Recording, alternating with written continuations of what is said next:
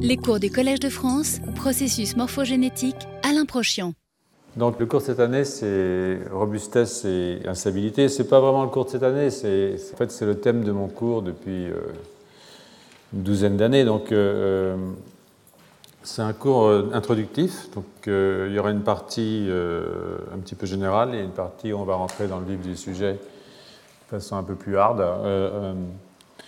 Mais je voudrais ouvrir le cours quand même en prenant euh, un certain nombre de, réflexions et de données sur euh, ce que j'ai appelé souvent, euh, dans des livres parfois polémiques, le physicalisme en biologie. Et sur l'idée qu'au fond, le vivant est une machine comme les autres.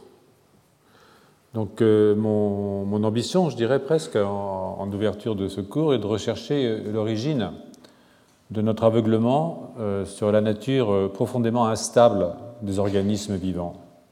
C'est une instabilité qu'on retrouve euh, à tous les niveaux du vivant, l'ADN évidemment, les membranes, les cellules, les individus, les sociétés. C'est une instabilité qui est contrôlée, qui est réparée, mais c'est quand même une instabilité. La compréhension du fait que la physiologie repose sur une part d'instabilité, euh, nous empêche de, voir, en tout cas c'est une thèse que je vous propose, l'origine, et de comprendre surtout l'origine euh, d'un grand nombre de pathologies, à commencer par les pathologies neurologiques et psychiatriques euh, qui sont au centre des intérêts de mon laboratoire.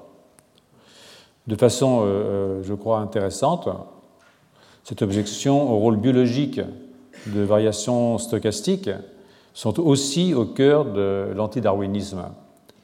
Euh, en effet, depuis Darwin, euh, nous savons que la sélection s'exerce sur des individus qui diffèrent entre eux, mais chez qui ces différences ne sont pas apparues en réponse au milieu, mais de façon aléatoire, avant que le milieu ne change lui-même et avant que de se répandre ces modifications à travers euh, la meilleure survie reproductive des individus qui portent ces modifications. Donc une part de hasard, l'instabilité du génome, euh, euh, et puis euh, sur la base de cette diversité créée par l'instabilité, une sélection, mais pas une adaptation, si vous voulez, mécanique, comme la girafe dont le cou s'allongerait pour aller chercher les feuilles en, haut des arbres. Hein. Cela ne signifie pas évidemment que, que le physicalisme en biologie constitue un anti-évolutionnisme. Lamarck, justement, des vues tout à fait compatibles avec celles d'Erasmus, le grand-père de Darwin, lui aussi un évolutionniste. Euh, cette crainte du désordre, hein, euh, ou euh, le désordre vu comme une pathologie, se trouve donc dans cette conviction que le vivant est mécanique. C'est une thèse toujours défendue par de nombreux biologistes, hein, qui remonte à Descartes et à sa physiologie de la vision, une entrée en biologie par l'œil, qui est à la fois un organe mais aussi un appareil, et dont le fonctionnement obéit aux lois de l'optique, décrite dans l'ouvrage du même nom. Pour nombre de biologistes, pas seulement au pays de la marque, que l'on pense à Darcy Thompson, qui ne raisonnait qu'en termes de force de contraction, force d'adhésion, tension superficielle, viscosité, le biologique relève de la physique et par-delà des mathématiques, la position platonicienne hein, de, René Thom sur euh, euh, les processus morphogénétiques sont une illustration euh, de cela. Donc, on reprenait la thèse de Georges Canguilhem, euh, on peut opposer, pour revenir à la physiologie, hein, on peut opposer Claude Bernard à ses prédécesseurs, dont euh, Bichat, grand biologiste, et saluer euh, au tout début de sa carrière de Claude Bernard, et à la suite de l'expérience du foie lavé, l'introduction du concept fondamental de milieu intérieur. C'est une belle constante d'ailleurs, puisque ce même concept l'amène dans les phénomènes communs aux animaux et aux végétaux, qui fut publié en 1878, c'est-à-dire un petit peu après sa mort, juste l'année de sa mort, a proposé que tout organisme soit traversé d'un double mouvement de construction et de destruction, stabilité, instabilité, deux termes qui doivent s'équilibrer et qui, s'ils ne s'équilibrent pas, nous entraînent dans un processus pathologique. Pour Bernard, la physiologie consiste à comprendre chez l'adulte, hein, et je crois que c'est euh, le thème central de mes cours depuis toujours, l'équilibre entre ces deux mouvements, fruit d'une régulation qui maintient le milieu intérieur dans un état constant, ou presque. Je me suis exprimé sur ce point à plusieurs reprises, y compris dans le cadre de mon cours au collège. Je ne vais pas y revenir cette année. On peut donc tracer le lien entre euh, euh, Bernard et Darwin. entre la physiologie et l'évolution. D'ailleurs, c'est ce que fait Canguilhem dans Le vivant et son milieu quand il rappelle le parallèle entre les deux dichotomies, les deux ruptures, la marque Darwin d'un côté, Bichat, Claude Bernard l'autre. Dans les deux cas, il s'agit de milieux. Du milieu des physiciens post-newtoniens, dans lequel le vivant-machine évolue, sont les règles de la physique. À l'époque, une physique macroscopique, post-newtonienne, jusqu'à ce que Schrödinger, dans Qu'est-ce que la vie bientôt suivi par euh, Léon Brillouin dans Vie, matière et observation, vienne placer son grain de sel quantique. Mais là encore, on peut critiquer cet apport, qui, malgré des aspects positifs, et je renvoie à des publications euh, précédentes euh, de ma part en fait, porte en lui un vitalisme hein, qui s'attache, malgré un matérialisme que je dirais naïf, affiché, à et, qui, et qui, est, qui, est, propre de toutes les approches physicalistes en fait. Qu'on se rappelle l'aphorisme thermodynamicien de Bichat, la vie est l'ensemble des forces qui s'opposent, qui résistent à la mort, qui est une forme physiologique du principe de Carnot, dont le vitalisme, à travers, à travers l'idée de force vitale, est absolument transparent. Ces questions sont très importantes, en fait. Euh, elles sont suffisamment dans le contexte du cours de cette année pour que je m'y attarde un petit peu en reprenant de façon succincte le contenu euh, d'une contribution au colloque Darwin au Collège de France que j'ai organisé avec Antoine Compagnon en 2017. Revenons sur les positions de nombre des professeurs du collège vis-à-vis de la théorie de l'évolution proposée par Darwin. J'avais rappelé les circonstances difficiles, même très difficiles, hein, de l'élection de Darwin à l'Académie des sciences. Le 4 juillet 1870, euh, Darwin, qui est présenté la section anatomie et zoologie, est battu par 22 voix contre 16. Les débats euh, sont repris très vite, d'ailleurs, en juillet et en août de la même année, avec une opposition houleuse entre Armand de et Émile Blanchard. Quatrefages euh, est hostile à faire entrer les humains dans le champ de l'évolution. C'est une position d'ailleurs qui est partagée, comme vous le savez, par Alfred Wallace, qui a co-signé avec Darwin le premier petit compte rendu sur l'évolution hein, à la Société linéenne, et puis qui est aussi commune à Charles Lyell, hein, le grand géologiste, le grand anglais. Il soutenait néanmoins Darwin avec Marine Edwards, mais euh, principalement pour son œuvre de zoologiste. Je pense que c'est un effet du long traité sur euh, les cirripèdes et la démonstration par Darwin que ce sont des invertébrés, que ces invertébrés plutôt ne sont pas des, sont des arthropodes et pas des mollusques.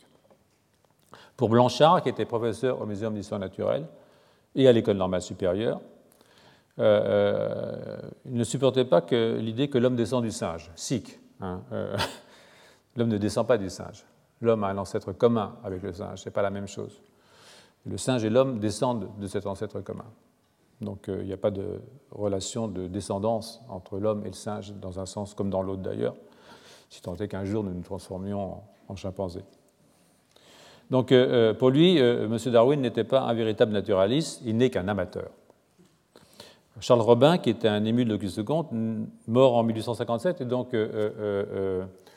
on m'a fait une remarque, j'avais fait une erreur dans un livre que j'ai écrit qui s'appelle euh, Qu'est-ce que le vivant? où j'avais euh, injustement accusé Auguste Comte euh, d'être anti-darwinien, ce qui n'était pas possible puisque Auguste Comte est mort un an avant la publication de l'origine des espèces, enfin deux ans après la publication de l'origine des espèces, bien qu'en 58 il y ait eu déjà le rapport à, la société linéenne. Mais il se trouve quand même, c'est là devient l'erreur, hein, que Charles Robin était un élève euh, euh, d'Auguste Comte. Et à ce titre, euh, je le dis parce que c'est ce monsieur qui m'a un jour dit Vous avez fait une erreur là, donc merci. Voilà. S'il y a une deuxième édition, j'en tiendrai compte, mais vu le rythme auquel ça se vend, je demanderai à mes héritiers de s'en occuper. Donc, il se trouve que Charles Robin, donc, qui était un émule d'Auguste Comte, et à ce titre fondateur de la Société de sociologie, euh, euh, lui, il avait un argument positiviste hein, de la non-démonstration expérimentale de l'évolution. C'est sans doute à lui qu'on peut attribuer alors ces propos euh, qui sont rapportés par Quatrefages hein, dans les, les émules de Darwin. Le darwinisme est une fiction, une accumulation poétique de probabilités sans preuve et d'explications séduisantes sans démonstration. On ne prête qu'au c'est probablement à lui aussi qu'on doit euh, d'avoir rédigé les conclusions livrées par l'Académie pour expliquer l'échec de l'élection une deuxième fois en 1872. L'exclusion de Darwin venait de ce que la science des livres qui lui avait valu ses principaux titres de gloire, l'origine des espèces et plus encore la descendance de l'homme, n'était pas de la science. Ce n'était qu'une masse d'assertions et d'hypothèses absolument gratuites, souvent manifestement fallacieuses. Ce genre de publications et ces théories sont un mauvais exemple qu'un corps qui se respecte, l'Académie en l'occurrence, ne serait encouragé. Darwin sera quand même élu hein, en 1878, 20 ans après la publication de l'origine des espèces, enfin 19, et euh, 4 ans avant sa mort. Enfin, il en aura profité assez peu, mais bon. Dans la section de botanique, euh, euh, probablement pour ses travaux sur la fécondation chez les orchidées, mais pas pour sa théorie de l'évolution, hein, comme le démontrent les attendus de l'élection, qu'on trouve dans le rapport du botaniste Simon Duchartre, Pierre-Étienne. La section de botanique pense qu'au point de vue de la science qui forme son domaine, les hypothèses et les théories émises par M. Charles Darwin ne s'imposent pas à elle comme un élément indispensable pour l'appréciation des titres de ce naturaliste. Et se préoccupant uniquement des faits précis, des observations exactes, des expériences ingénieuses dont il a enrichi la biologie végétale, elle y trouve des motifs suffisants pour lui assigner un rang distingué parmi les savants qu'elle présente aujourd'hui comme candidat à la correspondance, élu avec des pincettes. Dans son livre euh, Darwin et l'épopée de l'évolutionnisme, euh, Buican, Denis, propose un autre aspect de l'opposition au darwinisme. Vous verrez que ça a tout à fait à voir avec euh, ce que je vais vous raconter sur les questions de stabilité. Il cite l'historien des sciences, Jacques Roger, Si les néo-lamarckiens français n'ont accepté Darwin que du bout des lèvres et sans le comprendre, s'ils ont refusé Weissmann, c'est qu'ils ne retrouvaient pas là leur biologie. Leur science est fondée sur la causalité physico-chimique. Le plus souvent, ils n'ont pas refusé la sélection naturelle, ni même les lois de Mendel, mais n'ont jamais consenti à y voir l'explication de l'évolution, car ils cherchaient la cause de l'évolution, c'est-à-dire le mécanisme physico-chimique de la variation. Dans un article récent de 2012, donc euh, Laurent Loison, euh, lui apporte des éléments qui soulignent le rôle d'une conception positiviste et physicaliste du transformisme dans le soutien de la communauté française au néo-lamarckisme pour ceux qui acceptaient le transformisme, pas tous. Hein. Donc pas Pierre Flourens en particulier, qui était profondément hostile à l'évolutionnisme, mais euh, euh, euh, c'est surtout la position de son successeur dans cette maison, le physiologiste Jules Marais, qui est mort en 1904, donc c'est pas si longtemps que ça, hein, quand même. Darwin était passé depuis un certain temps, quand même. il était différent parce qu'il était néo-lamarckien, donc il était transformiste, mais aussi mécaniciste parce que euh, néo-lamarckien dans la pure tradition cartésienne des animaux-machines. La figure de Descartes, j'ai fait allusion d'entrée, n'est jamais très loin chez ceux qui croient, au nom d'un matérialisme naïf, que le canard de Vaucanson est un magnifique objet pour la physiologie. La thèse de Laurent Loison est que la position française possède un fonctionnement rationnel qui lui est propre, défini par un néo-lamarckisme français, celui de rendre scientifique l'hypothèse transformiste car tant qu'elle n'est pas physico-chimique, elle n'est pas scientifique. Ce qui passe, selon l'auteur, par la recherche des causes mécaniques imposées par l'univers matériel. On parlerait aujourd'hui de mécanobiologie, et vous savez que c'est une discipline à la mode. Pour Darwin, euh, en revanche, le milieu, du fait de la lutte entre les individus, plus tard on le verra entre les espèces, de la sélection du mieux adapté, est un milieu vivant, pas seulement un milieu physique par sélection des individus qui sont déjà au hasard, au hasard, c'est ça le point important de variation, dont l'origine est inconnue, c'est avantagé dans cette lutte pour la survie. Plus tard, ce processus de compétition sera effectivement euh, étendu aux espèces, avec la compétition interespèce. Le milieu n'induit pas l'adaptation, la girafe n'étend pas son cou pour attraper les feuilles au sommet des arbres. Euh, il la sélectionne et il l'amplifie elle est préexistante. Clairement, à l'époque de Darwin, cela était indémontrable, c'est vrai, sur le plan expérimental, sauf accepter sur une base empirique que les travaux des agriculteurs, des éleveurs, et que l'examen des couches géologiques et des fossiles qu'elles contiennent est une valeur d'expérience. On voit donc que, d'une part, ce qui est en jeu est la définition d'une théorie scientifique et le statut de la preuve. Qu'est-ce qu'une preuve expérimentale? Donc, euh, euh, vous l'aurez compris, euh, c'est la même question qui se joue en évolutionnisme et en physiologie. La nécessité d'échapper à une approche purement physicaliste du vivant, et pour la physiologie, l'établir, la physiologie, comme une discipline indépendante de la physique. En effet, si la physiologie de Bichat est rattachée à la physique et au principe de Carnot, la vie et l'ensemble des forces qui résistent à la mort, peut ne rien dire du rien ne s'opère, rien ne se crée de Lavoisier, bien entendu, Celle de Bernard associe ce mouvement permanent de mort et de vie qui traverse tout être vivant. La vie, c'est la mort. Ou la définition de la physiologie comme embryogenèse silencieuse, et on renvoie une fois de plus aux leçons sur les phénomènes communs aux animaux et aux végétaux. Il s'agit donc, euh, et ça a été d'une certaine façon le thème de, tous mes cours, et, cette année encore, de faire entrer l'embryologie en physiologie. C'est une vision très contemporaine de la part de Bernard de la physiopathologie. Pensez à la médecine régénérative, l'importance des cellules souches pour faire de nouveaux organes, par exemple. Mais euh, c'est une vision qui concerne les vivants achevés, chez Claude Bernard, plus que les vivants en développement. Claude Bernard ne s'intéresse pas énormément au développement. Il a une attitude ambiguë vis-à-vis du développement qui n'est pas sans rappeler dans un registre différent, et on revient là à la question de l'évolution, celle de Ernst Haeckel, qui est mort en 1919, qui a introduit Darwin en Allemagne, c'est un grand darwinien, mais qui ne voyait dans l'embryologie que la preuve de l'évolution, sur le fait que l'ontogénèse, ce qui est faux d'ailleurs, récapitule la phylogénèse, et qui était très hostile en fait à l'embryologie expérimentale. Je vous engage à lire, si vous ne l'avez pas fait, le livre de Gavin de Beer, Embryons et ancêtres. Embryos and Ancestors plutôt, puisqu'il n'a pas été traduit en français, ce dont je me suis désolé à maintes reprises. Enfin, j'aurai peut-être un jour le temps de le traduire. Ce qui ne veut pas dire qu'il n'y ait un lien entre embryologie et évolution, puisque les recherches contemporaines ont mis en évidence que c'est en modifiant les gènes de développement ou leurs éléments régulateurs, et plutôt leurs éléments régulateurs, parce que ces gènes sont incroyablement conservés à travers l'évolution. Hein. On peut prendre un gène de mouche, le mettre dans une souris et ça fonctionne. Enfin, plus ou moins. Que c'est en modifiant les gènes de développement, mais pas les promoteurs. Si vous changez les promoteurs, les séquences régulatrices, alors ça fait des choses complètement différentes.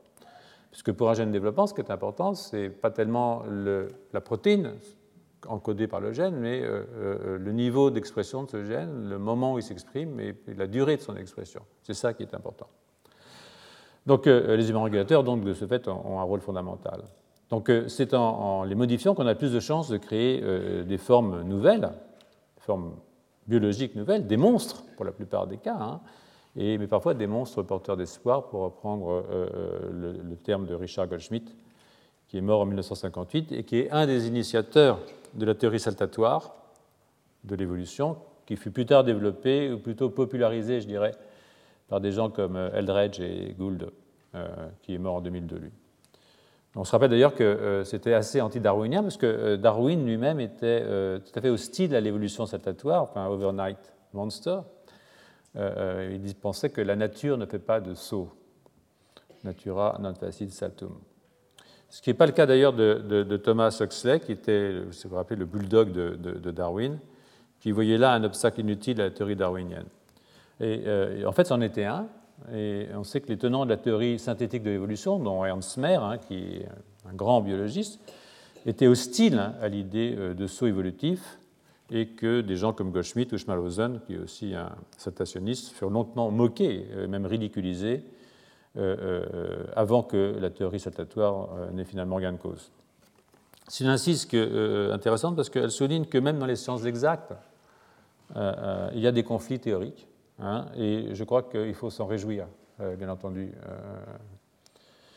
Alors, je ne suis pas rentré dans les détails, mais on aura compris donc qu'en science aussi, il y a de la place pour l'idéologie. Et ce qui nous intéresse ici, dans le cadre du cours euh, cette année, c'est bien la difficulté, pour certains, beaucoup plus nombreux qu'on pourrait le penser, d'accepter l'existence de changements permanents, y compris au niveau des individus. En effet, si l'ADN se casse en continu, pour être plus ou moins bien réparé, même assez mal réparé, pour rien vous cacher. Mais vous le savez, hein, en particulier dans les neurones, il est très mal réparé parce qu'il n'y a pas de recombinaison homologue dans les neurones, et donc on a ce qu'on appelle la réparation par raboutage, et je fais des cours là-dessus. Euh, donc euh, chaque fois qu'on répare, ça se casse tout le temps. Chaque fois qu'on répare, on introduit des mutations. Et donc, euh, si on renouvelle environ 110 kg de cellules par an, hein, pour ceux qui pèsent 50 kg, ça fait beaucoup. Pour peu qui pèse 150 kg, ça fait un peu moins, mais enfin bon, c'est quand même pas mal. En fait, on, renouvelle son poids en cellules tous les ans. Donc, euh, on est tous égaux là-dessus. Euh, euh, le cerveau se modifie aussi au fil des ans, à la fois le signe d'un vieillissement, c'est clair, mais aussi le, signe d'une adaptation par individuation. Alors la question se pose évidemment de ce que ça veut dire qu'être soi. ça devient compliqué. Remarquez, c'est plutôt rassurant, comme c'est jamais soi qui meurt. Donc, une bonne chose. J'espère que ça vous rassure. À ce titre, et, comme illustration, je vais reprendre dans un instant la polémique qui entoure le phénomène de neurogenèse adulte, non sans avoir au préalable proposé que l'instabilité, tout particulièrement celle du génome, soit une fonction physiologique, sur laquelle repose évolution des espèces et adaptation des individus. À partir de là, trop ou trop peu d'instabilité peuvent être à la source de pathologie. Ce sera le fil rouge cette année. Donc la question qui se pose, c'est la question du niveau acceptable et même nécessaire d'instabilité, ni trop ni trop peu. Renvoie à la contradiction entre une nécessaire évolution permanente des individus, leur individuation adaptative, et une non moins nécessaire stabilité de ces mêmes individus, bien entendu, euh, euh, qui permet la mémorisation hein, et, in fine, euh, la vie sociale, en particulier pour les animaux humains, nous. Mais c'est vrai aussi de toutes les sociétés animales. Société végétale, je ne sais pas, mais bon, société animale en tout cas. Et euh, euh, les mammifères, tout particulièrement, ont développé une adaptation par individuation plus importante. Et dans ce domaine, Sapiens est bien le roi des animaux. Pour lui, en effet, une individuation extrême, nécessairement liée à des modifications de la structure biologique, celle du cerveau tout particulièrement, forte au cours des périodes critiques de développement, j'en ai parlé plusieurs fois, ces périodes où le cerveau est souvent plastique pour apprendre, hein, pour apprendre très vite. Il apprend toujours, hein, rassurons-nous. Euh, euh, mais euh, donc une modification du cerveau qui est sans limite temporelle, autre évidemment que la fin de la vie, et qui se double chez Sapiens d'une conscience de soi qui est poussée à l'extrême et qui exige quand même une sorte de stabilité. Hein, qu'est-ce qu'être soi Je sais bien quand même. Enfin, je crois savoir qui je suis. Encore que ça, c'est une question qu'on peut se poser. en tout cas, j'ai une carte d'identité, je peux lire qui je suis. Voilà. Donc, euh, euh, sur le plan euh, psychologique, comment concilier cette hypothèse de conscience de soi et celle d'une structure biologique, cérébrale surtout, qui se modifie en permanence Voilà. Ça, c'est une question qui est une question que nous nous posons ici depuis maintenant, je vous l'ai dit, 12 ou 13 ans. Donc, comme toujours dans le vivant, la question euh, est celle du nécessaire équilibre entre la destruction et la création organique. Cet équilibre se joue aussi, euh, en tout cas euh, tant que nous sommes vivants, au niveau des individus qui sont remplacés au terme d'un nombre d'années variables selon les espèces, disons autour de 100 ans pour Sapiens, optimisme, pessimisme, euh, ça je vous laisse juger. Euh, mais ça veut dire que cet équilibre présente une pente négative, hein, malgré tout, euh, dont je parlerai à propos des maladies neurodégénératives. C'est un aspect important du vieillissement, mais un aspect seulement, puisqu'il n'y a pas que le cerveau qui vieillit. Pareil. pour les maladies psychiatriques, ce n'est pas avec le vieillissement que ça se passe, c'est plus tôt. Donc euh, euh, il faut distinguer euh, les maladies psychiatriques des maladies dégénératives, neurologiques dégénératives, parce que ce n'est pas au même moment de la vie d'un individu que ça se passe. Mais ça ne veut pas dire que les mécanismes ne soient pas très très proches. Et de ce point de vue, la séparation entre maladies neurologiques et maladies psychiatriques, qui a été imposée, je dirais, dans les années 60, n'est peut-être pas une excellente initiative.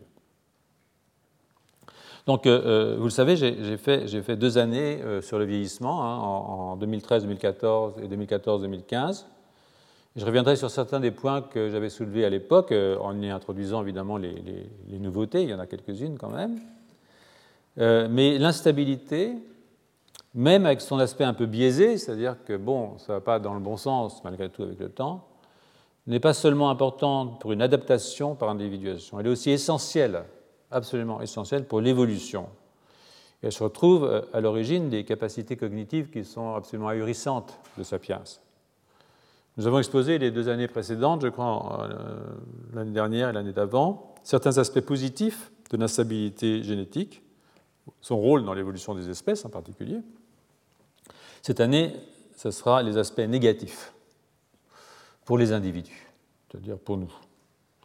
Cela permet de rappeler que ce qui est bon pour l'espèce ne l'est pas forcément pour les individus. Là encore, tout est question d'équilibre. Donc avant de, continuer euh, avec la neurogénèse adulte, qui sera au centre euh, du cours euh, d'aujourd'hui, je vais vous citer brièvement les différents niveaux d'instabilité auxquels j'aimerais m'intéresser, si j'ai le temps. On verra. Bon, les espèces, bien entendu, et leur évolution, donc leur disparition. Toutes les espèces, y compris l'espèce humaine, ont un début, un milieu et une fin. Donc que les amoureux de la nature se rassurent, quand Sapiens sera disparu, la nature pourra reprendre ses droits. Voilà, donc euh, tout va bien. Hein, euh. Ce qui rend Sapiens robuste, ses capacités cognitives, bien entendu, ce qui le rend instable, ses capacités cognitives. Hein. Euh, parce qu'évidemment, notre succès en tant qu'espèce est lié à nos capacités cognitives, et ce que nous sommes en train de faire pour aller dans le mur est aussi lié à nos capacités cognitives. Hein, donc ça, c'est comme ça. Au niveau des individus, enfin, les autres espèces ne posent pas ce genre de questions. Euh, elles, euh, elles, subissent entièrement euh, leur destin d'animaux. Au niveau des individus, l'instabilité se situe dans la course entre la mort et la reproduction. Ici encore, Sapiens fait exception, là, je renvoie au chapitre de Darwin dans La descendance de l'homme où il parle des prêtres, des moines qui ont abandonné l'idée de reproduction, enfin, en apparence, et, mais qui contribuent quand même de façon, par leurs travaux, par leurs écrits, par leur intelligence, par leur réflexion philosophique, à enrichir l'espèce humaine et peut-être à contribuer à la prolongation de cette espèce. Il en va de même euh, d'ailleurs euh, pour la vie après euh, la période d'activité sexuelle, en tout cas sinon d'activité de reproduction, ce n'est pas la même chose. Et chez les sapiens, nous avons une longue vie après la période de reproduction sexuelle. Et ce n'est pas quelque chose qui est juste parce qu'on vit plus longtemps, parce que tout va mieux. Ça ira encore mieux demain, comme vous savez, mais simplement parce que c'est un avantage évolutif, euh, euh, un gros avantage évolutif, parce que ça permet une prise euh, en compte sociale des petits. C'est-à-dire que ce ne sont pas uniquement les parents qui s'occupent des petits, ça peut être les grands-parents. Et par ailleurs, les grands-parents ont une connaissance de ce qui s'est passé dans le temps, qui fait que quand une situation catastrophique arrive, ils ont la mémoire pour expliquer ce qu'il faut faire, par exemple. Donc, euh, euh, l'espèce humaine a toujours vécu au-delà de la période de reproduction. Ce n'est pas quelque chose de nouveau. Hein. On pense que euh, l'espérance de vie est passée de 40 ans à 75 ou à 80. C'est vrai en moyenne, mais c'est pour une grande part lié à deux choses. La baisse de la mortalité infantile, hein, qui est beaucoup moins grande aujourd'hui qu'il y a une centaine d'années, ce qui fait augmenter la moyenne considérablement, et puis euh, la baisse de la mort pendant l'accouchement, puisque euh, grâce aux antibiotiques, comme vous savez, il y a beaucoup moins d'infections, euh, et donc les mères ne meurent plus ou moins après l'accouchement. Ce qui fait que les hommes ne reprennent plus des femmes plus jeunes à chaque fois. tout a un avantage et tout a un inconvénient. Voilà. Au niveau cellulaire, il s'agit du renouvellement des tissus et des cellules souches. Donc on descend espèces, individus, cellules. Euh, le système nerveux fait exception, ça c'est clair, sauf pour deux régions cérébrales, euh, euh, j'en discuterai plus tard, parce qu'il y a une possible exception humaine. J'ai du mal à y croire, honnêtement. Mais vous allez voir, il y a des collègues qui viennent de publier des articles disant qu'il n'y a pas de neurogénèse adulte chez Sapiens. Donc ça, ça va poser une question. on va en discuter. Mais il faut quand même considérer, même s'il n'y avait pas de neurogénèse euh, adulte chez Sapiens, le renouvellement non pas des cellules, mais des prolongements et des synapses. Euh, euh, on peut comparer une cellule de la peau ou de l'intestin hein, qui se renouvelle régulièrement. Hein. le, gros intestin, c'est tous les cinq jours on change son intestin, c'est quand même pas mal.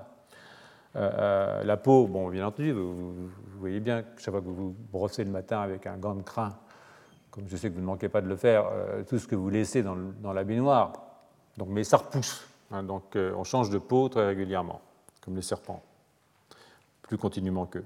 Mais le cerveau, non, n'en change pas. Mais on change en revanche de forme de neurones, on change de synapse, on change de beaucoup de choses de ce genre. Et ça, c'est une prolongation, ça a des conséquences au niveau de, la signalisation et au niveau évidemment de l'apprentissage, de l'adaptation, etc. Donc euh, euh, euh, ce sont des déformations et qui entrent en jeu dans ce que, la plasticité morphologique d'un neurone, qui change de forme bien entendu, et c'est une plasticité morphologique qui est adaptative, hein, euh, en particulier celle que j'ai pu vous décrire plusieurs fois et, à propos des périodes critiques où évidemment l'innervation dans les couches 4 du cortex euh, cérébral euh, sont modifiées. Alors il y a le cas des muscles aussi, hein, comme vous savez, quand vous courez, que vous faites un effort, vous cassez vos muscles, vous faites des trous dans les membranes, mais là aussi ça se répare. la protéine MG53 est importante et si elle est mutée, vous développez des myopathies. Et puis, euh, même s'il y a un syncytium dans le muscle, même si ce n'est pas un tissu dans certains muscles, hein, en particulier dans les muscles squelettiques, il reste qu'il y a beaucoup de cellules souches, des cellules souches qui refont du muscle et qui sont marquées par un facteur de transcription qu'on appelle PAC7. Et puis, euh, euh, j'en ai fait aussi un, chapitre de cours il y a, quelques années. Au niveau génétique, il y a les cassures d'ADN. Alors là, c'est une catastrophe. Hein. ça se casse tout le temps. Euh, mais il y a aussi des instabilités beaucoup plus massives, des délétions très fortes, des duplications de gènes, et puis euh, la question fondamentale des éléments mobiles, c'est-à-dire de ce qu'on appelle les transposons, qui euh, bougent d'un fragment ressource du génome à l'autre, qui introduisent des mutations, qui provoquent des recombinaisons génétiques et qui font qu'il n'y a rien de plus instable qu'un génome. Donc, bien sûr, touche pas à mon génome, mais bon, il est assez grand pour le faire tout seul. Donc j'en viens, euh, comme je l'ai annoncé, euh, à la neurogénèse adulte et euh, aux conflits scientifiques, idéologiques, voire philosophiques, qui sont associés à cette fonction. Alors pour ceux qui veulent en avoir un plus grand, connaissance, je vous renvoie au cours du 18 et du 25 octobre 2010 Hein, euh, que vous pouvez avoir accès sur le site. Et euh, euh, je rappelle, en laissant les primates de côté pour l'instant, parce qu'on a un problème avec les primates, que toutes les espèces présentent un niveau variable de neurogénèse. Hein. Donc là, ce que vous avez, c'est le canari, par exemple. Vous voyez que le long du ventricule, ici, vous avez une zone rouge vous avez de la neurogénèse, avec les neurones qui migrent dans le pallium et dans le striatum, sorte de subpallium. Bon, je ne vais pas refaire toute l'anatomie du système nerveux parce que euh, bon, beaucoup d'entre vous viennent régulièrement à ce cours, donc euh, maintenant vous êtes euh, meilleur neurobiologiste que moi, donc ça va. Chez le, lézard, hein, donc c'est pareil aussi, vous avez un ventricule avec le long du ventricule des cellules souches qui prolifèrent. Chez le poisson, vous avez des cellules qui sont à l'extérieur. Le poisson, c'est comme un gant, il est retourné au niveau du cerveau. Donc il a le ventricule à l'extérieur. Mais euh, il n'empêche que tout au long, tout au bord du, cerveau, vous avez des cellules qui prolifèrent et qui renouvellent le cerveau en permanence. Euh, chez euh, les mammifères, c'est différent. Vous avez des ventricules, mais vous n'avez que deux zones de neurogénèse. Et là, je parle pour l'instant pour la souris, hein, pour les muridés de façon générale vous avez une zone au niveau de ce qu'on appelle euh, la zone sous-ventriculaire, sous-ventriculaire zone là, et ces neurones-là prolifèrent et vont refaire du bulbe olfactif, en tout cas recomposer une population cellulaire du bulbe olfactif.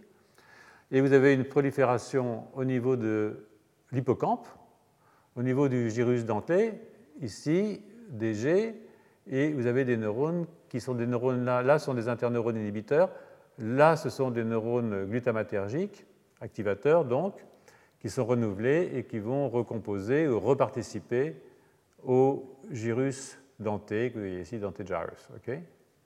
et donc, euh, ce sont deux zones très importantes de neurogénèse. Euh, euh, la fonction de cette neurogénèse adulte, on en parlera dans un instant.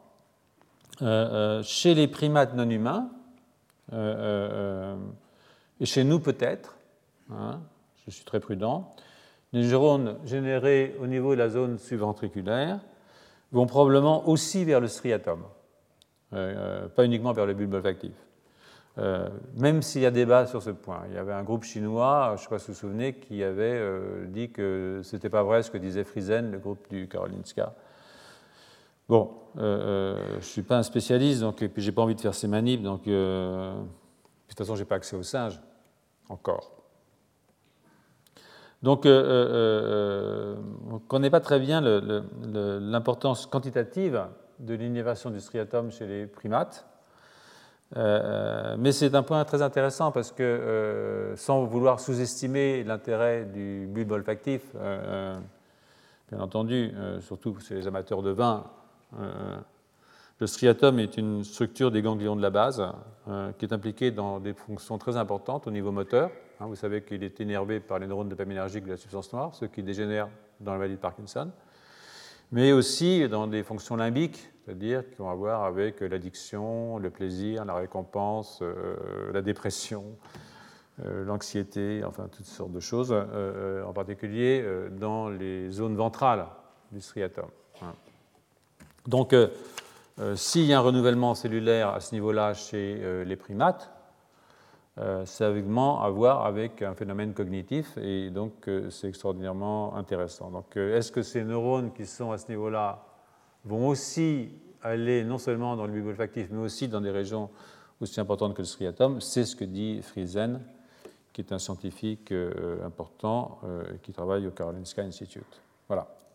Alors, chez les muridés, euh, les souris, les rats, chez les rongeurs de façon générale, la neurogénèse adulte est donc aujourd'hui parfaitement admise, hein, en tout cas au niveau de la zone subventriculaire et de l'hippocampe. Il y a eu des grands débats sur savoir est-ce qu'il y a une neurogénèse dans le cortex, hein, avec en particulier Elisabeth Gould qui euh, pensait qu'il y avait une neurogénèse dans le cortex. Je pense qu'il euh, y a une neurogénèse dans le cortex, c'est probablement en cas de lésion, euh, mais ce n'est pas une neurogénèse naturelle, encore que la lésion est naturelle. Mais bon, ça c'est une autre affaire. Et donc, cette hypothèse de neurogénèse adulte, elle avait été proposée il y a très longtemps. Elle a été proposée par Altman et Das hein, dans les années 60. Je crois que c'est un papier de 1963, quelque chose comme ça. Donc, euh, euh, y compris au niveau de l'hippocampe. Là, c'est de la neurogénèse qu'ils ont proposé au niveau de l'hippocampe. Euh, c'est un taux qui diminue rapidement avec l'âge. Hein, vous voyez là, c'est chez un, rat. On regarde le nombre de jours. Vous voyez qu'il y a une très forte neurogénèse à 10 jours, et puis, bon, vers 180 jours, 6 mois, quoi, c'est quand même réduit à, à, peu de choses. Mais c'est quand même euh, un rat, il est, adulte à, 6 semaines. 6-7 hein. semaines, euh, euh, les rats sont, pubères, sinon adultes. Et donc, c'est un taux qui diminue rapidement avec l'âge, mais ces cellules marquées pourraient être des neurones, sont présentes dans l'hippocampe plusieurs semaines après l'injection de thymidine radioactive, qui est une base radioactive qui s'incorpore dans l'ADN au moment de la synthèse, la, la prolifération cellulaire, la phase S, on fait de l'ADN, et donc on incorpore des, bases comme la thymidine, et si la base est radioactive, on a un ADN qui devient radioactif, et c'est stable l'ADN. Ça se casse, mais globalement, c'est toujours là, quoi. Même s'il y a des coupures, des machins, on a toujours le, marquage. donc on peut suivre plusieurs mois après, même plusieurs années après, une cellule qui, a proliféré et qui s'est différenciée en neurones. Donc, euh, euh, euh, c'est probablement des neurones. Il y a eu des doutes, il y a eu des doutes pour des raisons techniques que j'ai discutées en 2010, je me souviens bien. J'y reviens pas, je reviendrai un tout petit peu dans, une ou deux diapositives. Des doutes sur la nature neuronale des cellules, parce que non, il n'y a pas que les neurones dans la vie. Hein. Les neurones, c'est 5 à 10% des cellules dans un cerveau. Donc le reste, c'est des cellules gliales, c'est des cellules, c'est des vaisseaux, c'est des macrophages. Il y en a des trucs. Et, la cognition, ce n'est pas uniquement lié aux neurones. Hein, comme euh, j'ai pu vous le faire remarquer l'année dernière, euh, si vous prenez des astrocytes humains que vous les greffez dans un cerveau de souris, les souris deviennent plus intelligentes. Donc euh, peut-être que les glies participent aussi à l'intelligence. Alors elle, personne ne remet en cause le fait qu'elle puisse proliférer chez l'adulte. Donc euh, une vision totalement neurocentrique du monde, il faut aussi y faire un tout petit peu attention. Toujours est-il que des doutes ont été émis à l'époque, hein, bien entendu, mais il n'y a plus de doute aujourd'hui et on est passé par ça par les oiseaux. Hein. le travail en particulier de Fernando Notbaum, qui, est à l'Institut Rockefeller, qui est toujours vivant, et qui a démontré, et c'est extraordinaire, qu'au moment du chant, quand les oiseaux réapprennent à chanter au printemps, ils reconstruisent, grâce à la neurogénèse, les centres du chant. Donc sous l'influence de la testostérone. Donc, euh, euh, et on dit que certains oiseaux perdent des neurones au printemps quand il fait beau parce qu'ils n'ont pas besoin d'aller savoir où ils ont stocké la nourriture, puisqu'il y en a partout mais que l'hiver, ils se repoussent un bout de cerveau euh, euh, pour savoir où ils ont euh, planqué les graines pendant l'été. Et à la limite, pour les animaux qui volent, on peut comprendre qu'un petit cerveau, c'est mieux qu'un gros, hein, c'est moins lourd. Donc voilà. Donc toujours est-il que cette neurogénèse chez les oiseaux, chez notre baume, a poussé quelqu'un comme Arturo Alvarez Bouya, qui était un postdoc de Fernando, à travailler sur la neurogénèse chez les mammifères. Et on doit à Arturo euh, d'avoir découvert la neurogénèse dans euh, la zone subventriculaire, la SVZ. Ce n'est pas pour autant que la bataille euh, était gagnée pour les primates. Parce que, et alors les humains, vous allez voir encore moins. Un peu en écho, je dirais, avec ce qui s'était passé pour l'évolution des espèces, hein, acceptable jusqu'à Sapiens, pour des gens comme Lyell ou des gens comme Wallace, par exemple, mais pas au-delà. Hein. Euh, Darwin, lui, il était convaincu que Sapiens, c'était un singe. C'est-à-dire qu'il y avait une évolution qui était allée jusqu'à Sapiens. Mais pour beaucoup de gens de cette époque, c'était vrai jusqu'à Sapiens, et puis après, c'était Dieu qui était intervenu euh, pour nous. Voilà. Donc, euh, eux, la neurogénèse, elle est valable pour tous les mammifères, mais pas pour les primates, voilà, et, certainement pas pour nous. Donc quelque chose d'un petit peu proche qui je trouve amusant, encore qu'il faut faire attention. Et ça, c'est illustré dans la, diapositive que je vous montre là, qui est, un, article de Pasco Rakic en 1985. Et là, il montre une diapositive. Ah, vous voyez, euh, euh, ce qui marque, qui de la timidinicie, ce n'est pas un neurone, c'est une cellule gliale. Alors je vous dis, il faut se méfier parce que les cellules gliales, pas, ça peut être utile hein, aussi, euh, c'est même très utile les cellules gliales fait partie maintenant dans ce qu'on appelle les triades, c'est l'interaction entre deux neurones et une cellule gliale, fait partie de la, connexion synaptique, c'est-à-dire que ça intervient dans la cognition des cellules gliales. Donc euh, euh, c'est un argument qui commence à, perdre un peu de sa force. On dira ah, c'est des cellules gliales comme si c'était des, cendrillons du système nerveux. Ce ne sont pas des cendrillons du système nerveux. Puis cendrillon, c'est pas mal.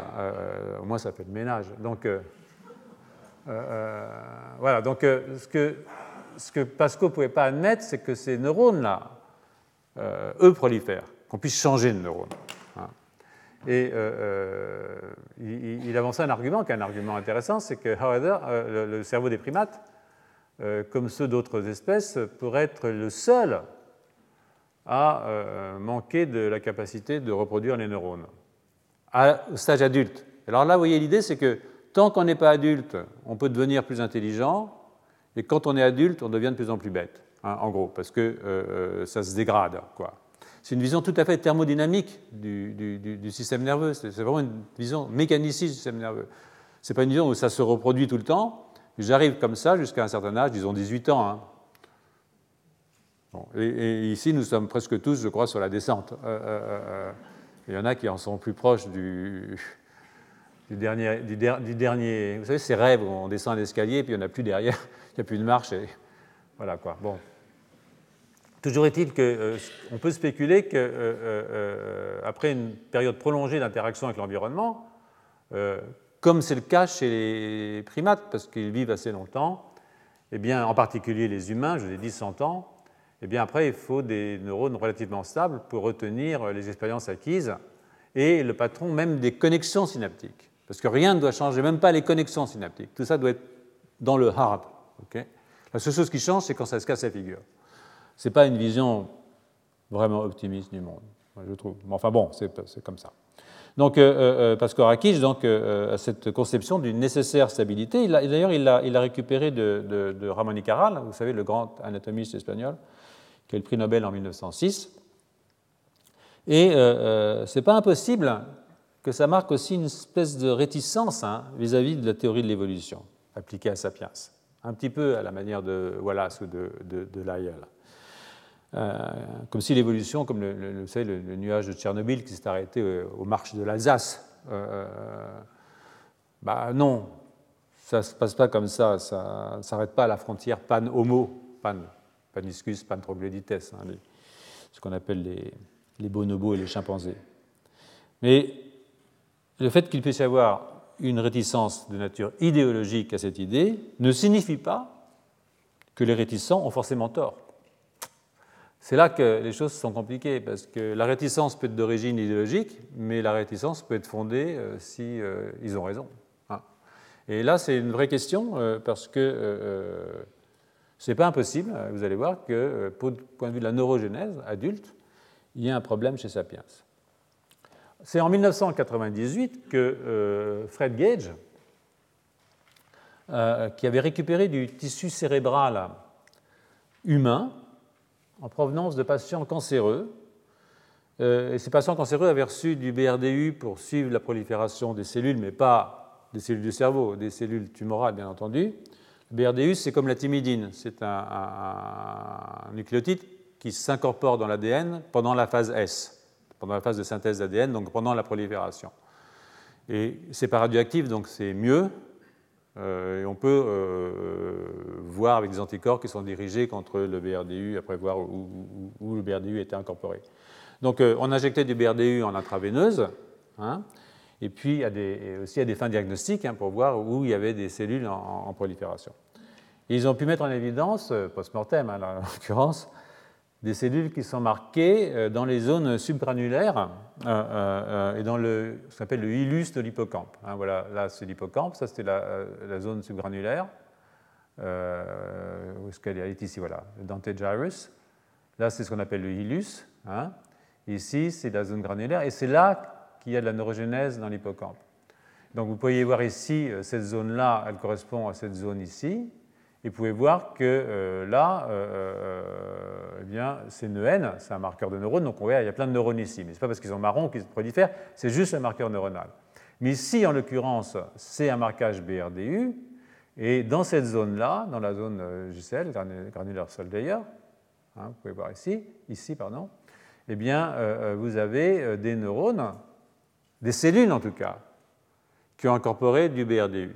Hein voyez ici. Et si vous comparez à, la même manip chez l'homme, enfin, c'est pas une manip, hein, c'est du tissu qui a été récupéré chez un, patient décédé, et chez le rat, vous voyez que les images sont très très proches. Ici, vous avez donc euh, euh, le dentate, et vous avez ici un neurone qui est marqué doublement par NEN, c'est comme ça qu'on voit que c'est un neurone, c'est un marqueur neuronal, et par le BRDU, donc qui a proliféré.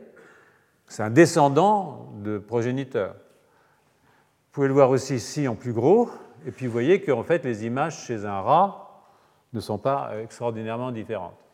Et là, c'est ce qui se passe euh, avec le temps, c'est-à-dire que euh, c'est l'âge des individus, et vous voyez qu'à des âges relativement avancés, on peut encore avoir de l'incorporation de BRDU dans les cellules. Ici, bon, c'est après 16 jours, mais là, c'est après 126 jours, après 214 jours chez un individu de 57 ans, de 58 ans, Ici, c'est au bout de 781 jours, donc plus de deux ans, chez un individu qui, a été, euh, euh, qui est mort à 67 ans, qui a donc été injecté vers 65. Donc, pour euh, Gage, il n'y a pas de doute hein, qu'il y a de la neurogénèse chez l'adulte. Donc, c'est un nombre qui est variable, c'est un nombre qui diminue avec le temps, avec, quand on regarde les doubles marquages NEN, BRDU mais euh, ce double marquage signe quand même une nature neuronale de, la chose, de ces nouvelles cellules.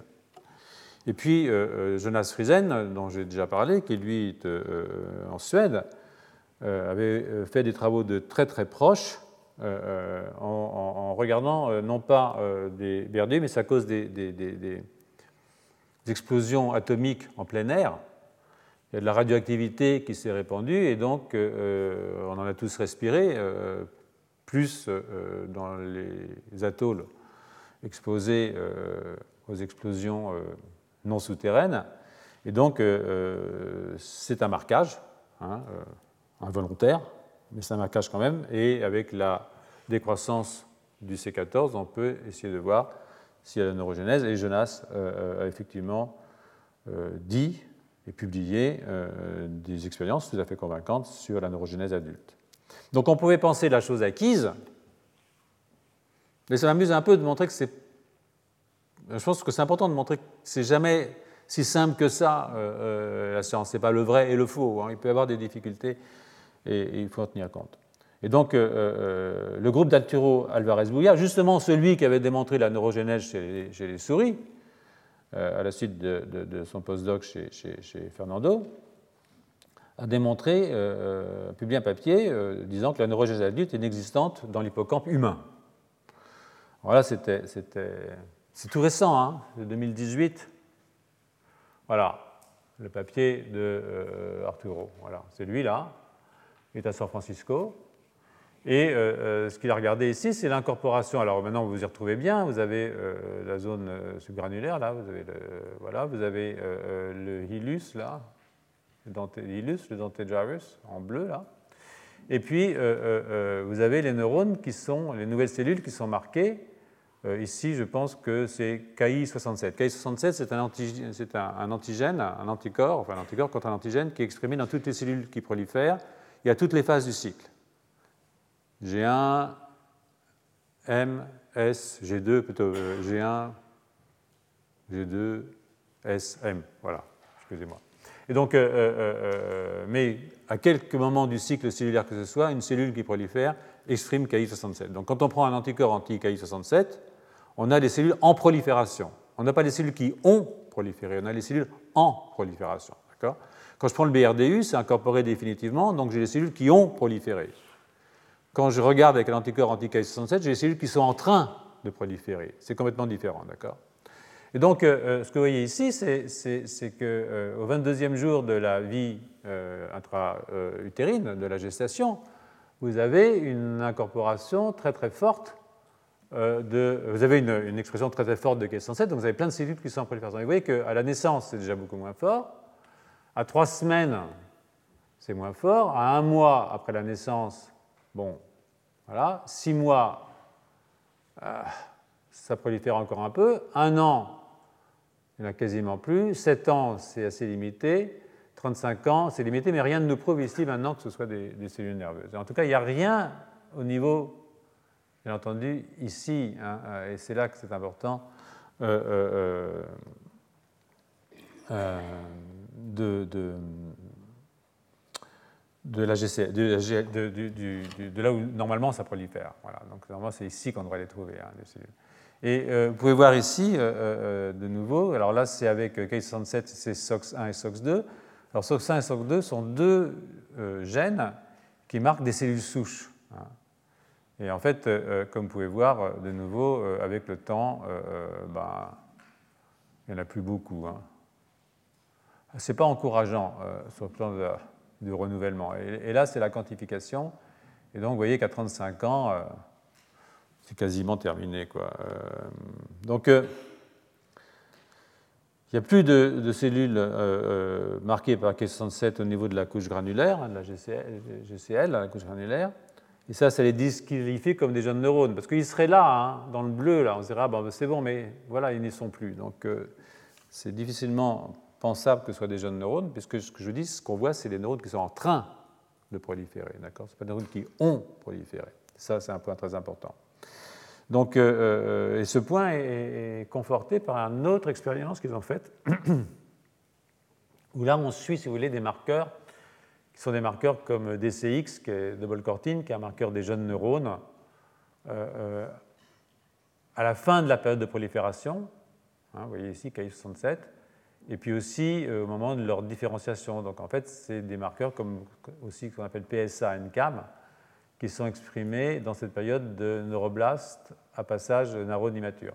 Le neurone mature, lui, il exprime le N, et puis euh, il n'exprime pas des CX. S'il exprime NCAM, ce n'est pas de la NCAM polysiadylée, mais ça devient un peu trop technique. Donc, on a donc une, perte rapide hein, avec l'âge, d'après eux, hein, rapide avec l'âge de la neurogénèse. Et les conclusions pour ces auteurs, c'est que euh, bon, bah, s'il y a une différence entre les primates et les autres mammifères, dans le style s'ils peuvent le faire, pourquoi pas nous euh, Ils savent aussi disent aussi, hein, ils rappellent, qu'une euh, absence de neurogènes adultes a aussi été remarquée chez des mammifères aquatiques, comme les marsouins, les dauphins et les baleines, espèces caractérisées par de gros cerveaux, et une longue durée de vie. Bon, ça fera plaisir aux amoureux des baleines, mais bon. Il se trouve que simultanément, ou presque, un autre groupe a publié la même observation, en tout cas une observation qui conduit à des conclusions très très proches dans un journal qui s'appelle Cerebral Cortex, et c'est euh, le groupe de euh, Cipriani, ici. Euh, et ça, ça a conduit trois autres collègues, qui sont ici, toujours dans Cerebral Cortex, qui est un journal qui est dirigé par Rakic. Hein. Donc, tout ça est intéressant quand même. un petit commentaire dans le même numéro. Et, comme on peut le constater donc, sur cette diapositive, si vous, lisez le, commentaire, les auteurs rappellent que euh, la neurogénèse adulte chez Sapiens a aussi été remise en cause au niveau de la zone subventriculaire, donc pas seulement dans l'hippocampe. Et il pose la question de pourquoi cette perte chez les humains. Hein, euh, euh, donc parce qu'on peut imaginer qu'une neurogénèse, ça peut être utile malgré tout chez l'adulte. Et donc ils reviennent sur euh, l'idée de, de, de en disant qu'il y a un avantage de garder ces vieux neurones. Bah, ouais, sans en ajouter des nouveaux, alors ça c'est une autre affaire. Euh, si euh, le but, c'est d'acquérir et de préserver une connaissance complexe pendant plusieurs décades de sa vie. La stabilité des populations neuronales, le long du temps, n'est pas une mauvaise chose, après tout. Euh, alors là, il y a un truc un peu moins plaisant, je trouve, personnellement, je trouve ça un peu déplaisant, même pour rien vous cacher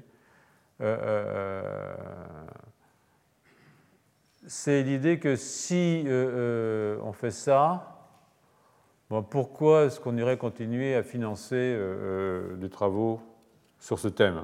Donc ça, c'est pas sympa pour les gens qui travaillent sur la neurogénèse, même chez les primates. Hein, voilà, donc ça, c'est le coup de pied de l'âne, mais ça peut arriver.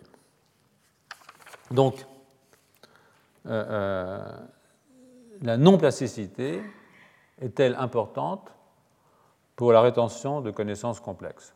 C'est ce que propose euh, comme explication.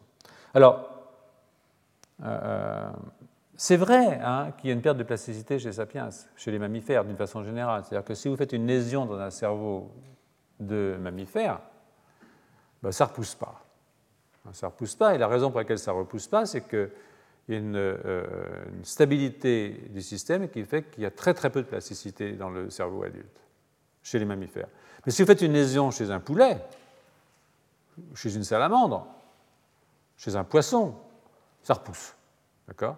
Donc c'est vrai qu'avec l'évolution, quand on passe aux mammifères, il y a une certaine forme de perte de plasticité qui est liée à la nécessité probablement de conserver plus longtemps et plus durablement et plus euh, efficacement euh, des circuits neuronaux qui sont importants pour euh, les individus. Voilà.